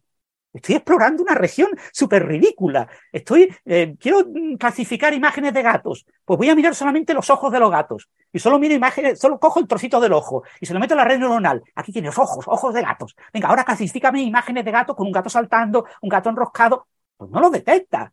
No lo va, no, no es imposible. Entonces llega Sabine Helsberg y dice, como no hemos encontrado ningún ojo de gato, entonces es que los gatos no existen. No, perdone, no, perdón. Entonces, eh, este nuevo artículo tiene la curiosidad de que ya es de la nueva etapa del LHC, en que se está trabajando con un modelo eh, supersimétrico mínimo con 19 parámetros. Solo 19 parámetros. El modelo estándar tiene veintitantos, depende de los parámetros que le pongamos a la física de los neutrinos, que tampoco sabemos cuántos parámetros tiene la física de los neutrinos. Pero bueno, sí sabemos cuántos campos son pero observados, pero no sabemos cuántos parámetros tiene. Pues eh, 19 parámetros es una barbaridad, una barbaridad. Explorar 19 parámetros. Tú ponle, sé, tres valores por parámetro, dos valores por parámetro, dos valores, dos valores por parámetro, que no es nada. Y lo elevas a 19. 2 elevado a 19, 2 elevado a 20 es un millón. Eh, un mega. 2 a 19 es medio mega. Es una barbaridad de opciones. Y claro, eh, físicamente, pues lo mínimo que tú pongas en un parámetro son 128 valores o algo así. Eso parece lo mínimo. 128 elevado a 19 es absolutamente inexplorable. Aún así, eh, se atreven a decir eso y a tratar de estimar esos parámetros. Entonces plantean eh, que bueno, uso un modelo con con parámetros. Me encanta, sí, estoy totalmente de acuerdo con Francia. A mí me indigna cuando te encontrás con alguien en un pasillo, típicamente un físico no teórico de esos medios cínicos que te dicen, che, la usted sigue con la supersimetría, la supersimetría está muerta, lo leí en el diario, usted es físico, podría, se puede esperar un poco más de usted, compañero. No está muerta nada la supersimetría. Es como, es como, a ver, voy a hacer esta analogía. He probado experimentalmente la inexistencia del unicornio. ¿Cómo experimentalmente la existencia? Sí. en realidad, he, acotado el, espacio de parámetros. Fui a la casa de mi tía, que es bastante grande, y abrí puerta por puerta el placar y no encontré ninguno. Está bien, no puedo descartar que no haya un unicornio en Singapur, pero publico mis datos experimentales, no hay unicornios en los placares de la casa de mi tía. Exploración del espacio de parámetros. Bueno, lo que dice Francis es que es más ridículo que este ejemplo es, dada la cantidad de parámetros. No, no está muerta la supersimetría. Se ha descartado una región nimia del espacio de parámetros de las generalizaciones más simples supersimétricas en modo estándar. Ni siquiera el, el mu nu supersimétrico estándar model, porque estos son todos, todos modelos de supersimetría que, que son pi simétricos. O sea, Sí, son, son modelos muy, muy simplificados. Entonces, este es el nuevo artículo de Atlas, ¿no? Entonces ellos plantean eh, un nuevo análisis de exclusión de la supersimetría, eh, simplificando tremendamente el espacio de parámetros y, bueno, eh, te presentan unos límites de exclusión, porque es el, el neutralino, que sería la partícula neutra de menor masa, que sería un buen candidato a la materia oscura, por eso lo ha comentado Héctor, pues lo descartan con cierta masa. Pero claro, no pueden descartarlo, decirte, mm, lo descartamos con una masa por encima de 200 megaelectronvoltios. Porque no se puede decir eso porque depende de otros parámetros. Ah, sí, pero es que hay otra componente del neutralino y hay otra. Eh, los neutralinos tengo un par de ellos, como mínimo, un par de ellos neutros, pero además tengo eh, como mínimo otro par cargados. Eh, ¿Qué relación tienen entre ellos? Eso, eso, me complica. Ya no lo puedo dibujar. No puedo dibujar una figurita. Una dibujita con cuatro neutralinos, cuatro ejes. Una figura tetradimensional, pero eso no lo puedes dibujar, eso no se puede dibujar ni siquiera es muy difícil dibujar una figura tridimensional. Entonces tengo que cortarlos en diferentes planos y presento muchas figuritas con visiones parciales de un objeto muy complejo. Entonces, esto es como las sombras, ¿no? Yo tengo un objeto complicado y veo la sombra proyectada en la pared y veo un círculo. Veo la sombra proyectada en la otra pared y veo una H. Y digo, ¿qué forma tiene el objeto? Si por un lado me da la sombra de un círculo y por otro lado me da la forma de una H, que nuestros oyentes lo buscan en Internet y verán cantidad de objetos que cumplen con esa condición. Pues eh, hay infinitos. Eh, eso pasa aquí también, ¿no? Entonces, de todas formas, hecho un artículo interesante porque se ha publicado, es para un congreso de, física de partículas, en futuro habrá el artículo definitivo, del experimento Atlas, que analiza 140 inversos de Fentobar, que son muchos datos, son todos los datos del LHC RAN2, de eh, las colisiones que ha habido pues, durante varios años en el LHC, y lo que observan es que se descartan eh, en el modelo más sencillo de supersimetría, la supersimetría, el modelo mínimo supersimétrico parametrizado con 19 parámetros, si imponemos ciertas condiciones en cómo tienen que ser esos parámetros, lo que llaman el espectro, pues tengo diferentes curvas que me descartan ciertas partículas de ese espectro. Y aquí la más interesante es la de menor masa, entonces te ponen las curvitas con la de menor masa, pero te ponen unas figuritas del espectro. Y eso es lo que me ha gustado de este artículo. Esta es la nueva generación de este tipo de artículos, que te acompañan la figura de exclusión con un espectro potencial. Te van colocando diferentes partículas, bueno, las 14 mm, partículas de menor masa, y te las pongo, te las dibujo. Digo, si, es, si ves más o menos de esta forma, esto lo excluye. Y ahora te ponen otra figura, distinta, diferente, con un límite de exclusión distinto, y te ponen otro espectro. Pero si el espectro es de esta otra forma, y tú dices, ay, pero es que hay infinitas formas de poner el espectro. Sí, hay infinitas, pero yo no te puedo poner infinitas figuras. Te pongo 5 o 6 y te pongo 5 o 6 de, exclusión. Y el resto te las inventas. No, pero eso te da una cierta sensación de que se ha trabajado, de que se ha hecho un análisis, se ha hecho una búsqueda, eh, de que es lo único que se puede hacer y te da, bueno, estos espectros están seleccionados desde, digamos, el, saber hacer de un físico eh, fenomenológico que sabe del tema. Pero que lo que tenemos que interpretar de estos límites de exclusión es que eh, cada día se está atreviendo más la gente de los físicos experimentales de este tipo de colaboraciones, del LHC y de otros eh, colisionadores a poner la información como de verdad es. Porque hace tres años te ponían la figura de exclusión. Y, te, y sí, en el, texto te decían, en el apéndice detallamos eh, todos los detalles del modelo de todas las condiciones que hemos puesto, eran cuatro o cinco páginas, y, hemos quitado tal, no sé y hemos supuesto que esto es igual a esto, y hemos supuesto que lo otro es la mitad, y hemos supuesto que esto es un tercio, y hemos supuesto, pero ¿por qué un tercio? Ah, pues, pues, pues, porque hay que poner algo, he puesto un tercio, y aquí he puesto tres veces más grande que lo otro, pero ¿y por qué? Pues porque mm, lo he puesto, y, entonces te ponían todo eso, y, cuando, cuando, cuando eh, Sabine Hosenfelder miraba la figura, decía, esta figura dice que la supersimetría no existe. Pero cuando yo miraba la figura, decía, esta figura no la puedo entender si no miro la explicación detallada de qué se está enseñando en esta figura y de qué bajo condiciones. Y después tú leías todo eso y decías, joder, pero qué barbaridad, pero si esto está e, e, imbricado con, con, alfileres, si es que esto no hay quien se lo crea, esto porque es este número, porque aquel, porque lo otro, porque han dicho que estas dos cosas, ¿por qué? ¿Por qué? ¿Por qué? ¿Por qué? Porque, porque es la única manera de hacer algo y de presentar un resultado. Entonces, la supersimetría Después te encuentras a Peter Boyd, por ejemplo, y te dice, es que la supersimetría como el multiverso no es eh, falsable popperianamente. Eh, no se puede falsar la supersimetría porque es un espacio de parámetros demasiado grande. Pues sí, es verdad, y eso es lo que ocurre, es un espacio de parámetros demasiado grande.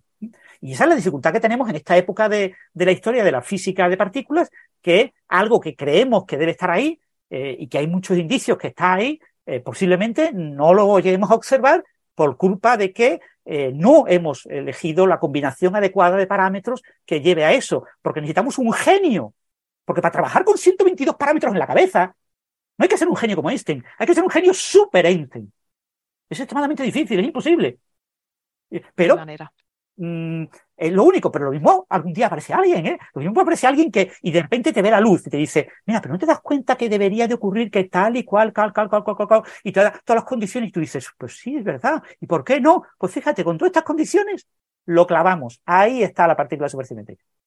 La hemos encontrado. ¿Eh? Y, y, y cuando se descubra esto, dentro de 100 años, dentro de 200 años, habrá gente que dirá, ah, y ya se veía en los datos del LHC. Si miráis los datos del LHC de la forma adecuada, con el modelo adecuado, con los parámetros adecuados, con esa simetría adecuada, la encontráis. Encontráis la aguja en el pajar si miráis en la región adecuada del pajar. Pero claro, es que en aquella época los pobrecillos pues no tenían esa capacidad de ver esta simetría. Vamos, han necesitado, yo qué sé, imagínate 200 años para descubrirlo. Este artículo es muy interesante porque te da el último límite de Atlas. Eh, se sabe que ahora van a combinar Atlas y CMS en una búsqueda común, pero todo este tipo de cosas mm, te dan unos límites de exclusión que tienen un valor ridículamente bajo. Es decir, desde el punto de vista científico, estos límites de exclusión. Es decir, no he encontrado la simetría con todas estas enormes condiciones. Pues sí, pero lo que no puedo es quitar la palabra las condiciones. No puedo quitar esos detalles que estoy imponiendo para poder calcular, porque yo al final necesito poner una figurita con dos ejes, la X y la Y. Necesito dos parámetros. La masa del neutralino cargado eh, siguiente al, y la masa del neutralino neutro. El, neutralino neutro de menor masa y el, la masa del menor neutralino cargado. Y lo pongo en dos ejes. Pero está reduciendo más de 122 parámetros, yo digo eso sería lo mínimo, a eh, algo ridículo, que es dos parámetros. Con lo que has fijado 120 parámetros de los que no tienes ni idea de cuánto pueden valer, pero ni idea. Imagínate eh, las partículas asociadas eh, al neutrino y al quark cima. el neutrino tiene una masa de, de, de 1000 electronvoltios y el quark cima tiene una masa de 172 gigaelectronvoltios. Hay 12 órdenes de magnitud de diferencia. Entonces, ese rango pueden estar las partículas supersimétricas. Puede haber una partícula supersimétrica que esté arriba y que esté abajo. Y puede que no sean 12 órdenes de magnitud, pueden que sean más. Es decir, tenemos un espacio de parámetros tan grande, tan inexprobable, que, bueno, algún día todo esto se hará con inteligencias artificiales y a ver si alguna da con la tecla. Lo mismo, hay algo muy obvio que no estamos viendo. Es que eso es lo que quería preguntarte. Digo, vale, hoy en día con tantísimos parámetros no podemos trabajar porque ni la mente humana ni la computación da para tanto. Pero digo, si en un futuro eh, tenemos mejores tarjetas gráficas, tenemos mayor capacidad de cálculo, igual se podría, pero es un futuro. ahora mismo hay eh, literalmente cientos de millones de euros dedicados a, en física de partículas, eh, desarrollar las inteligencias artificiales que hagan todo ese tipo de labor de aquí a unos 20 años.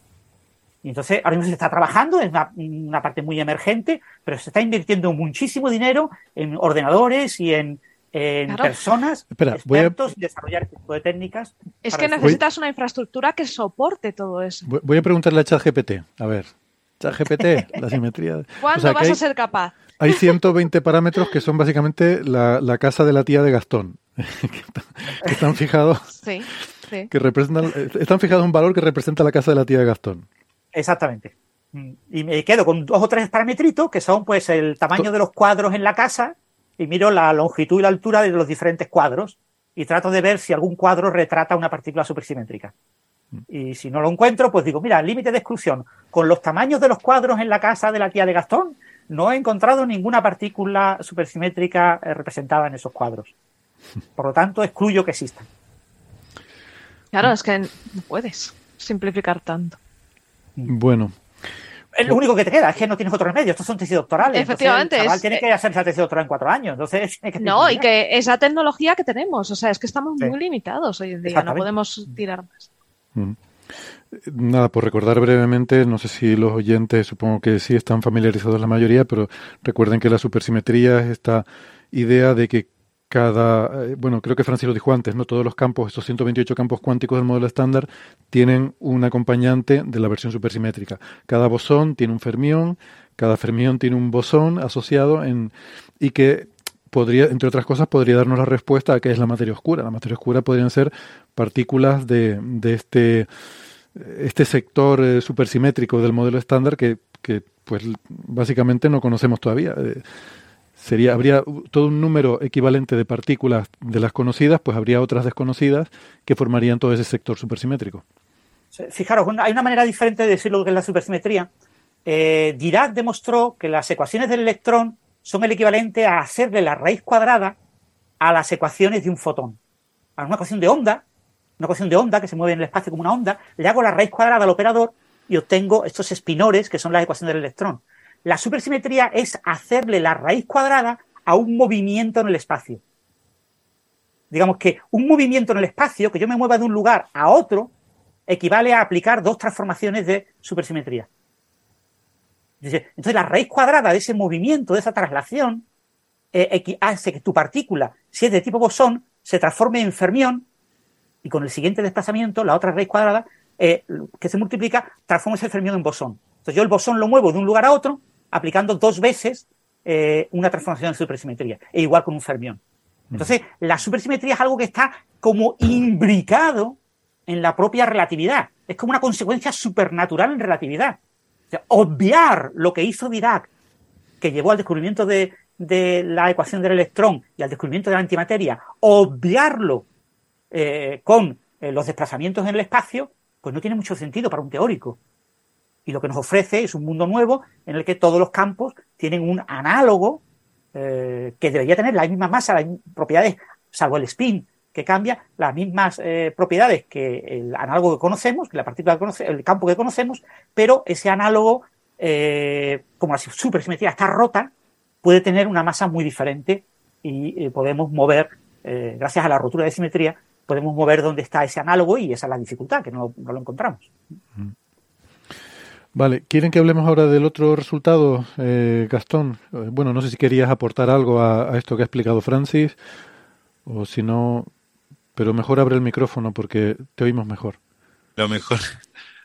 No, me, esta forma que dice Francis de pensar la supersimetría es totalmente cierta. Desde el punto de vista algebraico es verdad que nunca había pensado así.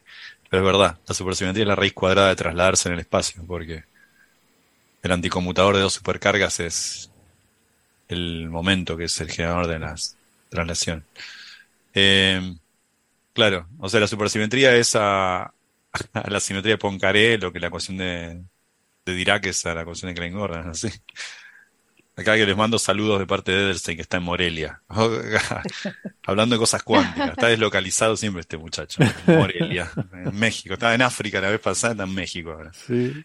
Eh, es el tío viajero de Fraggle Rock. O sea, yo tengo esa teoría. Bueno, ha ganado, a Mautas ha ganado el premio CEPAN, el último concurso CEPAN de este es ah, el, proyecto europeo de temas de física de partículas y astropartículas y dan un premio a la divulgación a diferentes temas y ha ganado uno de los premios a Mautas, la plataforma de, de José y de Javier Santaolalla. Ah, qué bueno. Pues yo voy a reclamar mi parte, que tengo un curso ahí. Y un café me tocará o algo así. de hecho, más, más, ganaron gracias a nosotros. Sí, sí, sí. El tipo que se arroga el éxito de los otros. Claro, claro. Como, nada, si no fuera por nosotros, Héctor, ¿vos viste cómo Lo malo, lo malo es que ha dicho Gastón Morelia y yo lo primero que he entendido ha sido Morella. Digo, no me digas. ¿Sabes? Cerramos ha sido la primera confusión y se cierra el círculo. Estuve en África la vez pasada, ahora está en México y así sucesivamente. La, semana que viene tenemos un solo de corresponsal y que esté parado ahí al lado de dos pingüinos en la Antártida diciendo, bueno, un saludo para Coffee Sería maravilloso. Porque además es que tenemos dos. Tenemos, tenemos a Isabel viajando claro, por el Isabel, Isabel, Isabel, y, José que, son los mobileros, ¿viste? Que están ahí acá. Sí, sí, los corresponsales. Hay que darles, hay que darles un palo selfie y un micrófono de, esos de peluche. Hola, aquí estamos no sé dónde. Sí, sí. El, otro, el, otro, el otro resultado de, también de Atlas, de, este, de estos, estos resultados son, como decía Francis, ¿no? colección de datos eh, el del RAN 2, ¿no? de 2013-2015. Esto, esto que voy a hablar también.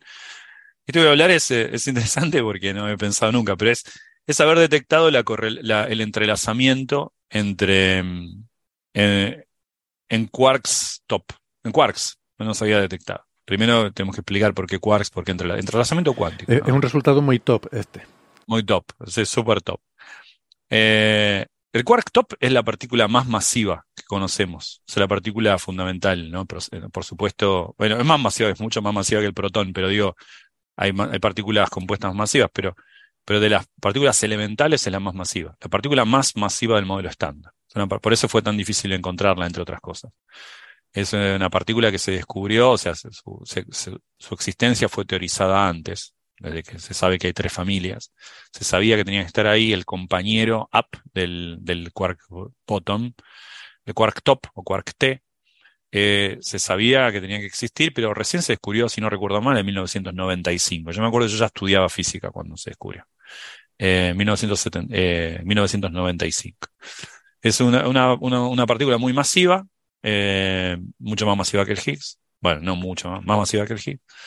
Eh, y, no, no, sé, 180 y tantas veces más masiva que un protón sería, algo así, si no me equivoco. Y, y, vive muy poco, en particular, no solamente por su gran masa, que una partícula viva poco tiene que ver con su masa, pero también con los canales de decayamiento. Que decae muy rápidamente, muy, muy rápidamente. O sea, en una menos de una cuatrillón, menos de una cuatrillonésima de segundo. O sea, menos de 10 a la menos 24 segundos. O sea, el otro día hablábamos de atos segundos. Eh, un ato segundo es a un segundo lo que esta cantidad es a un ato segundo. Exactamente. O sea, una, un ato segundo para nosotros es sorprendente. Bueno, la vida media del top es a un ato segundo lo que un ato segundo es a nosotros. ¿okay? O sea, es extremadamente menos que 10, no, no me acuerdo si 4 por 10 a la menos 25 segundos o 7 como... Es menos de 10 a la menos 24 segundos de vida. Esto que es anecdótico, ¿no? No es anecdótico, porque compite con otro tiempo que los otros quarks no compiten. Nosotros viven muy poco, pero no tan poco comparado con el tiempo de lo que se conoce como hadronización. Los otros, los otros quarks, cuando quieren vivir libre, cuando se generan... Recordemos que nosotros no conocemos los quarks libres. Los quarks automáticamente confinan se juntan con otro antiquark o crean un antiquark cuando yo le doy energía a un sistema para formar un mesón, o existen tres quarks juntos en un, un hadrón o tres antiquarks juntos en un antihadrón. O sea, tengo tres quarks o tres antiquarks o un quark antiquark, pero no tengo un quark acá y otro quark en otro lado. Al menos no en, em, en las presiones y energías con las que nosotros eh, nos manejamos. Lo que quiero decir con esto es que sí, hay estados de materia que viven muy poco tiempo, como el quark gluón plasma, que hay otros estados ligados de materia. Pero si no, los quarks rápidamente eh, confinan. Yo quiero tener un quark solo y automáticamente, por ejemplo, tengo dos quarks, los empiezo a separar, los empiezo a separar, los empiezo a separar y automáticamente le di tanta energía que este sistema genera eh, un, agarro un quark y un antiquark, los quiero separar, los quiero separar, se genera otro quark y antiquark y tengo dos mesones. Automáticamente eh, pero esto lleva un tiempo, un tiempo muy bajo, muy, muy, muy rápido. Por eso los quarks rápidamente hadronizan, forman un hadrón, no están, no están libres. Pero el quark top muere más rápido. Es más rápido, no llega al tiempo de hadronización. Eso es importante, rápidamente decaen otras partículas. Hay unos canales de decaimiento que, no llegan a formar hadrones. Entonces, el quark top es ideal para ver, eh, para hacer experimentos con entrelazamiento. ¿Por qué? Porque un quark por ejemplo, cuando yo creo un par, un, par de, quark o quark antiquark, dependiendo del proceso que le da origen, ese par está entrelazado. Es decir, la función de onda que describe el par quark antiquark es un, estado entrelazado. El, eh, por ejemplo, es una combinación lineal de estar up, down, el spin, más, down, up, pero están, están entrelazados. Es decir, es un par EPR, un par de Einstein, Polsky, Rosa. Claro, cuando el problema es que es muy difícil ver un quark. Entonces, cuando yo genero el decaimiento, este par anti, quark antiquark, está entrelazado, pero rápidamente estos decaen en otras cosas, hadronizan, hacen un desastre, porque los quarks justamente tienden a confinar y hadronizan rápidamente, forman hadrones. Pero el quark top decae antes de hacer esto. Entonces, sus detritos, por ejemplo, leptones, neutrinos, heredan su estado entrelazado de spines. No voy a ver directamente el estado del quark top, pero sí de sus detritos emitidos antes de que a diferencia de los otros quarks haya habido algo que lo borroneara. Esta, esta tumultuosa eh, dinámica que un quark, por su tendencia a confinar, hace antes de emitir sus detritos leptónicos.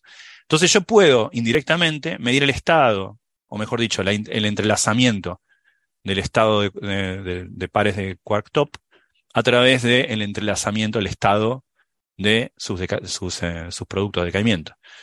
Ahora, ¿cómo se hace esto en el experimento? Bueno, lo que hay que hacer es hacer correlaciones angulares. ¿eh? Cuando uno hace unas, colisiones, uno que salen jets para todos lados y lo que uno hace es estudiar el estado de lo que decayó y hacer correlaciones en diferentes ángulos a diferentes ángulos de, decaimiento. O sea, pensemos un choque frontal de los protones, sale eh, hace un montón de lío, salen un montón de partículas, pero esos, esos jets salen para todos lados y uno hace un estudio de las correlaciones angulares a diferentes eh, aperturas angulares, de y entonces de ahí uno puede inferir el estado, y uno encuentra que ese estado está entrelazado. Y esta es la primera vez que se observa entrelazamiento, que al menos que yo sepa, entrelazamiento entre quarks, a través de, de vuelta, es indirecto, es a través de su decaimiento, pero uno, ese decaimiento viene puro por el hecho de la vida muy, muy corta que tiene el quark top. No podríamos hacerlo con otros quarks porque en el medio rápidamente hay una suerte de difusión del estado de spin. Te confirmo y me encanta en un tema este que no tengo ni idea el poderte aportar algo de información que por lo que decía en la nota de prensa efectivamente es la primera vez que se observa entrelazamiento ah, entre quarks. Hay, hay dos récords en esta noticia, hay dos, es la primera vez que, uno es la primera vez que se observa entre quarks y otro es eh, mayor energía. Claro, pues esto es a 13 electronvoltios, si no recuerdo mal, ¿no? Raíz cuadrada de S, S es la constante de Mandelstam cuadrática en, los momentos. Eh, sí, no, a mí 13 u 8, ¿no? Estamos hablando de... Bueno, no sé, mucha energía. son 13 teraelectronvoltios. Ah, está bien. ¿Qué dije? Electronvoltios. Sí. Las unidades totalmente. Son tera, miles, miles de gigaelectronvoltios. Nada, moves un neutrino patada. Eh, sí, eso quise decir. Raíz cuadrada de S es 13, obviamente, tera electronvoltios. Sí, la, duda, la duda era entre 13 y 8, que fueran tera o claro, esa, la duda entre 13 y 8, ¿no? La duda era entre electronvoltio y tera. eh, bueno, e, eso, no, eso también me pareció, me pareció más de color también, pero me pareció una nota interesante. O sea, últimamente estamos hablando bastante de Atlas, ¿no? La semana pasada hemos hablado de, de la, de la medición eh, con, acribia de la, de la constante de acoplamiento fuerte, con más precisión que antes. Y ahora estos dos resultados, el que mencionaba Francis antes y este también. Sí, a mí me gustaría destacar un punto que, eh, si no sé si has acabado ya, Gastón.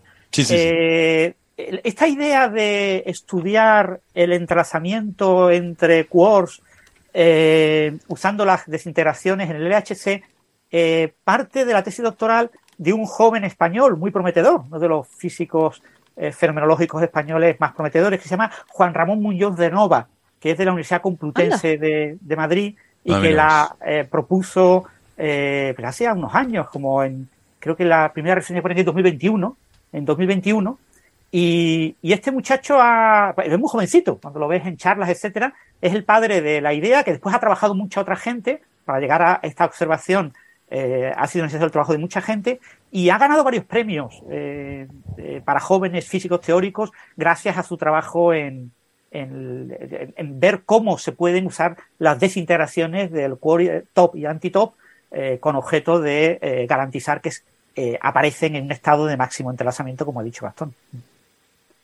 Bueno, pues nada, eh, vamos a teníamos algún temita más para comentar hoy, pero vamos a dejarlos para la semana que viene porque se nos está alargando mucho el programa y queríamos eh, dejar algo de tiempo también, que la, semana pasada no nos quedó tiempo para atender eh, las señales de los oyentes. Así que vamos a, a intentar hoy responder algunas cositas por aquí. Por ejemplo, veo que Sergi Hernández pregunta les recuerdo, por favor, en el chat eh, poner el hashtag oyentes, la almohadilla oyentes, para que sea más fácil de localizar la pregunta. Si no, de todas formas las pillamos igual, pero es una excusa para ignorarlos completamente si no nos interesa. Eh, pero si ponen el hashtag oyentes, nos será más fácil encontrarlas e ignorarlas. Eh, Sergio Hernández pregunta si la energía oscura podría ser equiparable a antigravedad. Incluso la deformación del espacio-tiempo podría ser debido a la presencia de materia en un entorno de energía con presión negativa. Vamos a empezar por la primera parte. ¿La energía oscura podría ser equiparable a antigravedad? ¿Quieren decir algo? Yo voy a decir que no, pero creo que ustedes tendrán más criterio. No, yo diría que no. La, energía oscura, o sea, es el nombre que le ponemos al término de constante cosmológica. Mm. La constante cosmológica es gravedad. Lo que pasa es que la gravedad a esas escalas grandes, porque es un término que es relevante a distancias grandes, empieza a mostrar aspectos que no son aquellos con los que nosotros estamos educados en nuestra vida cotidiana, donde nos movemos a escalas pequeñas. Escalas pequeñas a veces escalas entre galácticas, ¿eh? es, pequeña comparado con las escalas muy, muy grandes. Para, para empezar a ver los efectos, por ejemplo, antigravitatorios de la gravedad, no de la antigravedad, los de repulsión gravitatoria. Uno tiene que mirar supernova distante, cosas muy lejanas. El universo se expande y se acelera, se compele a expandir a escalas enormes. Entonces, claro, cuando eso es gravedad. Lo que pasa es que eh, confronta contra nuestra intuición, porque nosotros conocemos un aspecto muy limitado de la gravedad, que es el, atractivo entre masas pequeñas, cercanas y qué sé yo. Mm. Yo lo llamaría, es una cuestión de nombre, igual uno puede llamar como quiera, puede llamar Marta si quiere, pero, pero, pero es, eh, es el aspecto repulsivo que la gravedad tiene. Están las ecuaciones de gravedad, no hay que poner nada raro, son, vienen así de fábrica, Einstein las escribió así. Pero bueno, se hace, ese aspecto particular se, se expresa a escalas muy, muy grandes. Yo, creo, eh, yo matizaría una cosa, porque cuando pensamos en antigravedad, quizás condicionados por la ciencia ficción, estamos pensando en una repulsión respecto a algo, algo que podemos usar para levitar, por ejemplo, en, sobre la superficie de la Tierra. Y, y no es, hay, hay una característica esencialmente diferente de, de esta energía oscura, de esta constante cosmológica, y es su homogeneidad en todo el espacio. O sea, así como la gravedad es algo que tú dices, pues en la cercanía de un objeto masivo te te hace acercarte a ese, ese punto. Sin embargo, la antigravedad no tiene ningún foco, no tiene ningún centro, es algo difuso de todo el cosmos. Es una expansión cósmica completa, conjunta, no, no es algo que tenga un, un que tenga una localidad, es una característica global. Em, eh, perfecto la observación, es más, es más, es más homogéneo que cualquier otra cosa, porque no es solamente homogéneo en el espacio, es una, si la queremos pensar como materia, es una suerte de fluido, no lo es, es, es un pedazo grave, pero si queremos insistir con pensarlo así, es algo homogéneo en el espacio-tiempo, eso es lo que... lo que llamamos energía oscura es un efecto gravitatorio, porque si lo queremos pensar como materia y queremos enforzar la idea que es una materia, tendríamos que pensar en un fluido que es homogéneo, pero no solo en el espacio, sino en el tiempo también. Sí, sí. Vale, y otra cosa, pregunta Gargoloso, supongo que en, la discusión sobre este artículo respecto a los agujeros negros en equilibrio en el espacio de De Sitter, pregunta si es necesario que sean agujeros negros o dos masas suficientemente grandes funcionarían igual, por ejemplo, estrellas masivas. Bueno, sí, pero en ese caso habría que resolver las ecuaciones de Einstein acopladas a materia. A materia, claro. Esto era en el vacío. hay que decir de qué están hechas esas, esas sustancias, una ecuación de estado para esas estrellas. Se podría intentar algo así y en, algún, en algún límite se, se, parecería esto, pero sería una solución distinta. que a mí me gusta, o sea, me gustaría enfatizar que en ese trabajo del que estábamos hablando, estamos hablando de un universo vacío. Es un universo vacío en el que hay dos agujeros negros, pero como curvatura de espacio-tiempo, sin materia. Em, y que es una solución. Claro, Kip, Thorne le gustaba parafrasearlo así en varios eh, reportajes que vi. Decía: no hay que entender los agujeros negros. Eh, está bien, los físicos han sido construidos con materia, pero una vez que el agujero negro está formado, un agujero negro de Schwarzschild. No hay que pensarlo como materia concentrada detrás de un horizonte. Hay que pensarlo como el mismo espacio y tiempo contorsionado de esa manera. Son eso. El agujero negro, dice Thorne, no está hecho de materia, está hecho de espacio y tiempo en sí mismo. Es de hecho, la, solución de las ecuaciones de Einstein para una esfera tipo estrella que fuera de la superficie de la estrella tenemos la solución de Schwarzschild y en el interior de la estrella tenemos un gas homogéneo, una especie de, de, polvo sin presión, eh, fue, creo que es de Oppenheimer Volkov, ¿no? Del 37 o por ahí, justo antes de su artículo sobre el colapso. Creo que mm. era la solución. Ellos consideraban un gas de, le llamaban polvo, eh, un gas que no tiene presión. Mm. Eh, y entonces obtenían la solución exacta de las ecuaciones de Einstein y por lo tanto tienes desde el centro, no tienes singularidad, tienes una, digamos, una curvatura que va creciendo hasta que alcanza la superficie de la estrella, esa estrella ideal tan simplificada, y después tienes la solución de, de Schwarzschild. Y esa solución es solamente estable cuando la estrella es más grande que el horizonte. Cuando la estrella es más pequeña que el horizonte ya deja de ser estable y entonces necesariamente colapsa. Pregunta Sacha Paso si queda alguna otra solución de la relatividad de Einstein que no haya sido probada. Y no lo sabemos, porque eh, las ecuaciones de Einstein son tan complejas. El que sabe mucho de ecuaciones diferenciales acá es eh, Francis, no yo, pero eh, el sistema son ecuaciones, son, ecuaciones en, en, cuatro variables de segundo orden, pero no son lineales en la derivada primera. Son lineales en la derivada segunda, pero los términos de derivada primera vienen al cuadrado, vienen multiplicados entre sí. Son ecuaciones muy complejas, no lineales. Entonces, ¿qué ocurre? Los, no solamente encontrar soluciones analíticas, ni hablemos de eso demostrar teoremas de, existencia de solución con tal simetría, y más aún, eh, demostrar teoremas de unicidad. son muy complejas. Acabamos de ver esta discusión de la referencia 48 del paper de Gibbons que dicen, creemos que tal artículo, el de la referencia 48, está mal por cuestiones rider técnicas, muy técnicas. Es que decir, son teoremas que pueden estar mal. Digo, es, eh, mostrar la existencia de soluciones, ni hablar de encontrar el ejemplo. Puede ser muy complicado. Se saben muchas cosas, saben que las soluciones pueden ser infinitas, ¿no? Dada, cierta simetría pueden ser únicas. Hay un montón de cosas que se saben, pero también hay muchas conjeturas que no están del todo probadas, pero bueno, hay bastantes argumentos. Eh, probablemente queden infinitas por descubrir. O sea, eh, esas soluciones. No es que uno sabe que existe, hay que probar cuál es. No, a veces puede haber muchas con la misma simetría. Por ejemplo, cuando las cosas son esféricamente simétricas, eh, hay solo una, que es la de Schwarzschild. Pero cuando empieza a ser axisimétricas ya hay infinitas. Después empieza a decir que son axisimétricas para un horizonte compacto, es una sola, si es time independent, pero después están todas las soluciones de, Weil, por ejemplo, es una familia de soluciones axisimétricas. Eh, yo creo que eh, normalmente nos, hablamos de soluciones cuando es una solución analítica o es una solución de un problema en concreto, pero en principio el universo está continuamente dando soluciones a las ecuaciones de Einstein con materia. Es decir, cada configuración posible del universo es una solución a las ecuaciones de Einstein con materia. ¿no? Otra cosa son soluciones así un poco académicas, un poco interesantes, un poco singulares, como, bueno, aquí no, es correcto el, o no es adecuado el uso de singular, pero, pero como esta que hemos descrito hoy, de un espacio completamente vacío, eh, en el que sin que haya materia ni nada, ah, tenemos dos agujeros negros vacíos en equilibrio. Oye, pues bueno, es una solución curiosa. Entonces, hay soluciones que directamente no sabemos que no pueden existir. Por ejemplo, está la solución de Gödel, ¿no? De 1948, no, 1949, que mostró que hay algunas soluciones, unos universos, eh, ahí hay materia, pero materia bastante ordinaria, materia hay. Solamente que hay constante cosmológica negativa, si no recuerdo mal. Y es un universo en el cual uno puede pegar una vuelta por los lindes del universo y volver a su propio pasado.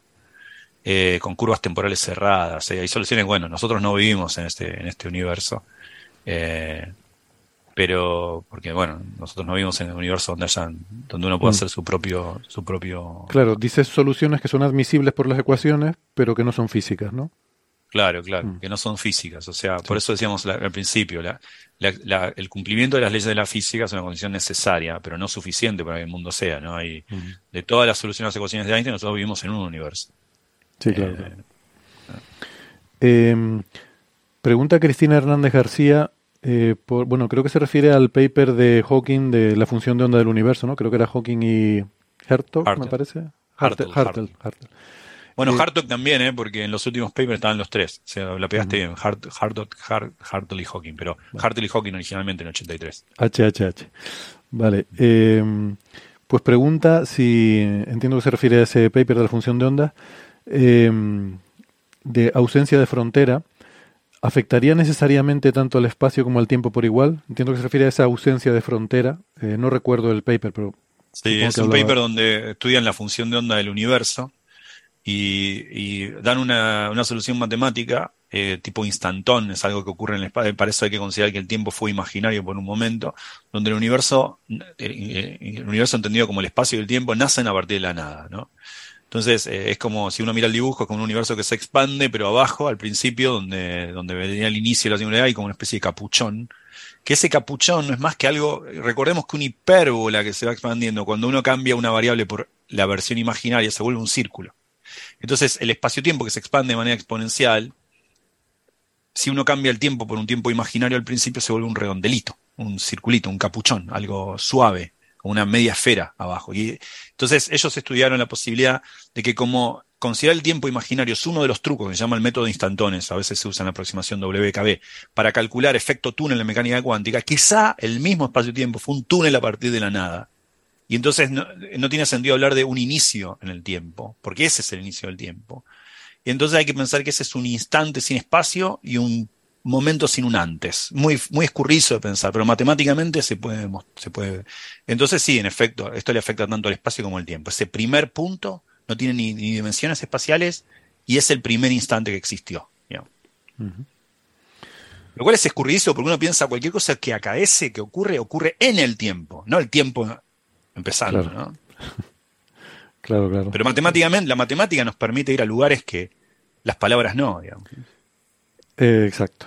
Es difícil imaginar intuitivamente esa situación, pero, pero claro, también hay que pensar que, qué significado tiene eso de hacer el tiempo imaginario, eh, ¿qué,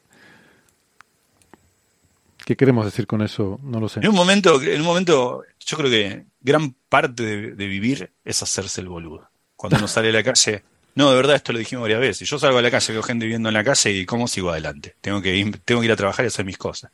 En un momento uno tiene que poner un cut-off. Eso no es insensible, pero en un momento si no uno no vive. Pasa lo mismo con la matemática. En un momento uno tiene que seguir adelante. En un momento dice, bueno, eh, ¿cómo puedo llegar? Hasta acá puedo llegar con mi intuición. Más allá está la matemática por suerte. Por eso la física necesita hacer matemática. En un momento las cosas tienen sentido, pero tienen un sentido que es inexpresable matemáticamente, eh, eh, en palabras. Mm. Es inexpresable en palabras, y con analogías, porque las, las analogías nos dejan solos. Y ese, pero cobran sentido en la pizarra en el papel con las, con las ecuaciones. Es, cuando uno dice es imposible pensar un, inicio sin un tiempo, no es cierto eso. Es posible pensarlo. Lo que pasa es que la matemática es la forma de hacerlo, es el vehículo que nos permite pensarlo, e incluso de manera muy precisa, estos tipos tienen cálculos numéricos con eso. Pero las palabras nos dejan solos acá. Mm. No hay analogías de las cuales podemos Claro, pero tienes que asegurarte de que estás en, como hablábamos justo hace un momento, de que hay soluciones posibles de las ecuaciones de Einstein, pero que no las consideramos físicas, eh, uno tiene que estar seguro de que está encontrando soluciones que sí sean físicas, ¿no? que, sí, que sí describan el universo. Y bueno, no, no sé hasta qué punto en estas situaciones podemos hacerlo.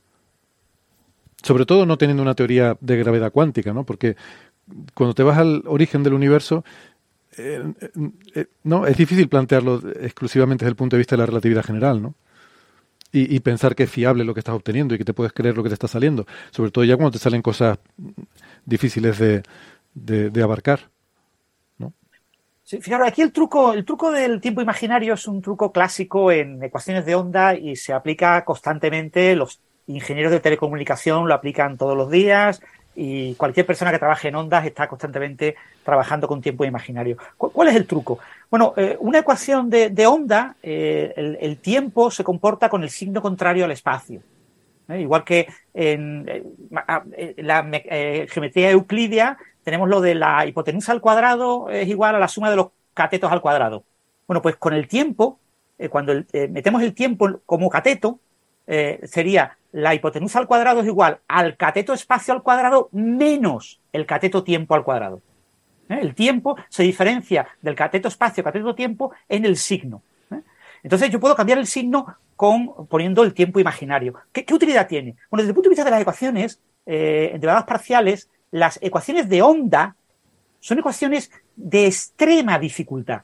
¿Por qué? Porque yo puedo propagar una discontinuidad. Yo puedo poner un salto brusco y propagarlo como una onda. ¿eh? Eso es lo que ocurre, por ejemplo, en las ondas de choque que producen los aviones cuando pasan la barrera del sonido. Esas ondas de choque son naturales a cualquier ecuación de onda. Una ecuación de onda permite soluciones tan patológicas como una solución en la que tengo un valor constante y pego de repente un salto instantáneo a un valor constante diferente. Sin embargo, cuando yo cambio el signo del tiempo y lo convierto en imaginario, convierto la ecuación de onda en una ecuación de campo, como las ecuaciones de Newton para la gravedad cuando pongo una densidad de materia. Y las ecuaciones de campo es todo lo contrario. En una ecuación de campo yo no puedo poner nunca una solución brusca sin eh, con saltos. Todas las soluciones tienen infinitas derivadas. No que tengan una derivada, dos o tres, tienen infinitas derivadas, son extremadamente suaves, diferenciables, todo lo maravilloso que puedas tener. Es decir, un único cambio de signo que me convierte el tiempo en una coordenada nueva espacial, me transforma una ecuación que permite los monstruos más terribles de los océanos y de las tempestades más terribles de la matemática, que son esas soluciones con enormes discontinuidades, soluciones que son continuas pero no son derivables en ningún punto, todo lo más complejo que os podáis imaginar, me lo convierte todo lo contrario, en lo infinitamente bello, simple y maravilloso extremadamente suave con infinitas derivadas. Entonces, un truco para resolver ecuaciones de onda, que se lleva usando desde que nacieron las ecuaciones de onda a principios del siglo XIX, eh, finales del XVIII, eh, es cambiar la coordenada temporal por una coordenada espacial.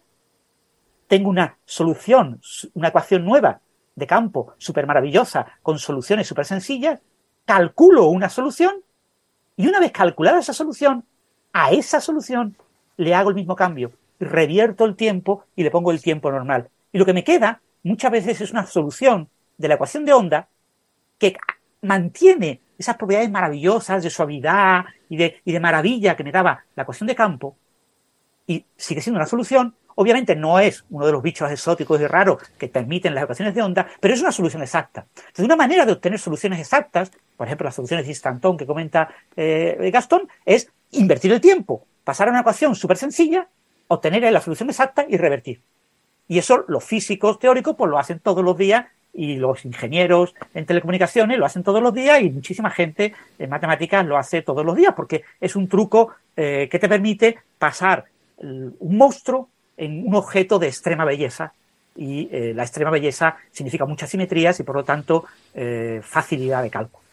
Lo que pasa es que, claro, hay gente interesada en los monstruos. Las soluciones tipo ondas de choque son súper relevantes, por ejemplo, el diseño de turbinas de aviones a reacción porque se producen ondas de choque que pueden destruir la mecánica, el mecanizado de la turbina, y hay que lidiar con todo eso. Hay veces que no te queda otro remedio que trabajar con los monstruos y pelear contra ellos. Pero eh, cuando no te tienes que preocupar de esos monstruos, lo ideal es pasar al mundo de la absoluta belleza, disfrutar de la belleza y de poder hacer cosas que son inconcebibles en el otro mundo y eh, cambiar. Y es una manera de, jugando con el tiempo y volviendo al imaginario, se puede lograr. Bueno, el tiempo se nos está volviendo imaginario, así que eh, vamos a ir terminando el programa y vamos a hacer, eh, vamos a hacer cosas, vamos a lidiar con monstruos y esas cosas que hacemos en la vida cotidiana. Y la semana que viene, si les parece, pues volvemos aquí, le cambiamos el signo al, tiempo y volvemos otra vez a la maravillosa belleza de la ciencia y la simetría y, todas esas cosas. Pues la verdad es que nada, me lo he pasado muy bien. Gracias, eh, Sara, Gastón, Francis. Ha sido un placer charlar hoy. Y nada, muchas cosas muy interesantes y se nos quedan cosas en el tintero. O sea que ya amenazamos que la próxima semana eh, sacaremos algunas de estas cosas que se nos quedaron hoy pendientes, ¿no? ¿Cómo era, cómo era, ¿Cuál era aquel, aquel tema que veníamos postergando? ¿El sol era? Había una... Bueno, sí, el sol suelo postergar bastante. Ah, que había, del sol. Había uno que había como cinco programas que íbamos prometiendo. Ya vamos a hablar del sol. Ah, espérate, ¿qué día estamos? 12. Eh... Hoy es 12. Es posible que sea la semana que viene cuando. ¿El 19? Hablemos del sol. El 19. Espera, espera, deja que mire. Mm, eh, no, no va a ser el 19. Bueno, no, 12, 12, 12 de octubre, no, no, se no se conmemora un momento de alguien que salió de tu isla y llegó a la mía. Sí, es verdad. Sí, es verdad. Sí, sí, sí. Hombre, está, está bien el, ese... Mm, sí, mira, yo, yo creo que va a ser el siguiente. Em, si yo no estoy equivocado, ahora mismo em, hay... El 26 de octubre. No, hoy es 12. No, te has dicho el siguiente, el 17 y el 26. No, sí, bueno, lo que digo es que ahora mismo, si yo no me equivoco, en, este mismo momento, mientras estamos grabando el programa, está habiendo una reunión muy interesante de la división de física solar, la Solar Physics Division, y mm, se va a hablar de cosas de las que mm, mm, seguramente hablaremos la próxima semana. Y seguramente hablaremos del Sol la próxima semana. Eh, espero que sí. Venga, y... la semana que viene. Sí, la semana que viene. Y de esto que decía Gastón también, del colega que salió de Canarias y fue para allá, pues que me hace mucha gracia. Lo, quiero eh, hacer aprovechar para hacer un último comentario reivindicativo de que es, es, el, es la razón por la que hoy es día de fiesta, pero eh, como saben, en Coffee Break no se pone el sol y no atendemos a los días de fiesta, no, nos trae sin cuidado, porque no hay un día de fiesta universal que se cumpla en todo el mundo y como este es un programa con vocación universal, pues no, no hacemos caso a los días de fiesta. Pero aquí en España se llama el Día de la Hispanidad eh, y se supone que es una especie de celebración de orgullo patrio, mm, pero es un día que conmemora el hecho de que los dirigentes del país financiaran una expedición de exploración y, científica, aunque al final terminara siendo lo que fuera, pero era una expedición que iba a buscar eh, hacer exploración un camino geográfica más corto para llegar a India y un camino para llegar, no sé si más corto, pero probablemente más barato para llegar a otros sitios, ¿no? A innovar, digamos. Entonces, bueno, pues me parece muy bien que nos queramos identificar con eso, pero no es lo que nos ha caracterizado, por lo menos en tiempos modernos, el, el que en este país pues se apoye la innovación y, y las campañas de investigación. Entonces podríamos aprovecharlo para que, bueno, pues si queremos reivindicar este día como una especie de, día de, no sé, de, de, la nación de alguna forma, en realidad va más allá de la nación, ¿no? Va, va a, toda, a todo lo que es el, el mundo hispanohablante supone que pretende ser también sí, yo un creo día que de, es, de conexión. Es de todo la eso. unión de todo ese mundo hispanohablante, ¿no? Porque gracias a ese día hablamos todos un mismo idioma, nos entendemos con gente que está muy, muy lejos, eso es muy bonito. Pero que si se quiere aprovechar, como se aquí en España, pues muchos sectores se quiere aprovechar No, para reivindicar como una especie de orgullo nacional, pues bueno, pues usémoslo para reivindicar entonces que efectivamente, como ocurrió aquel día, pues que se apoyen institucionalmente y se financien grandes proyectos de exploración y de innovación, que, que es de lo que... En fin, y con eso eh, yo creo que podemos poner el, el punto final, ¿no? Pues nada, lo dicho, que muchas gracias Francis, Sara, Gastón, un placer, hasta la semana que viene. Chao, chao, Un besito. Abrazo. Abrazo.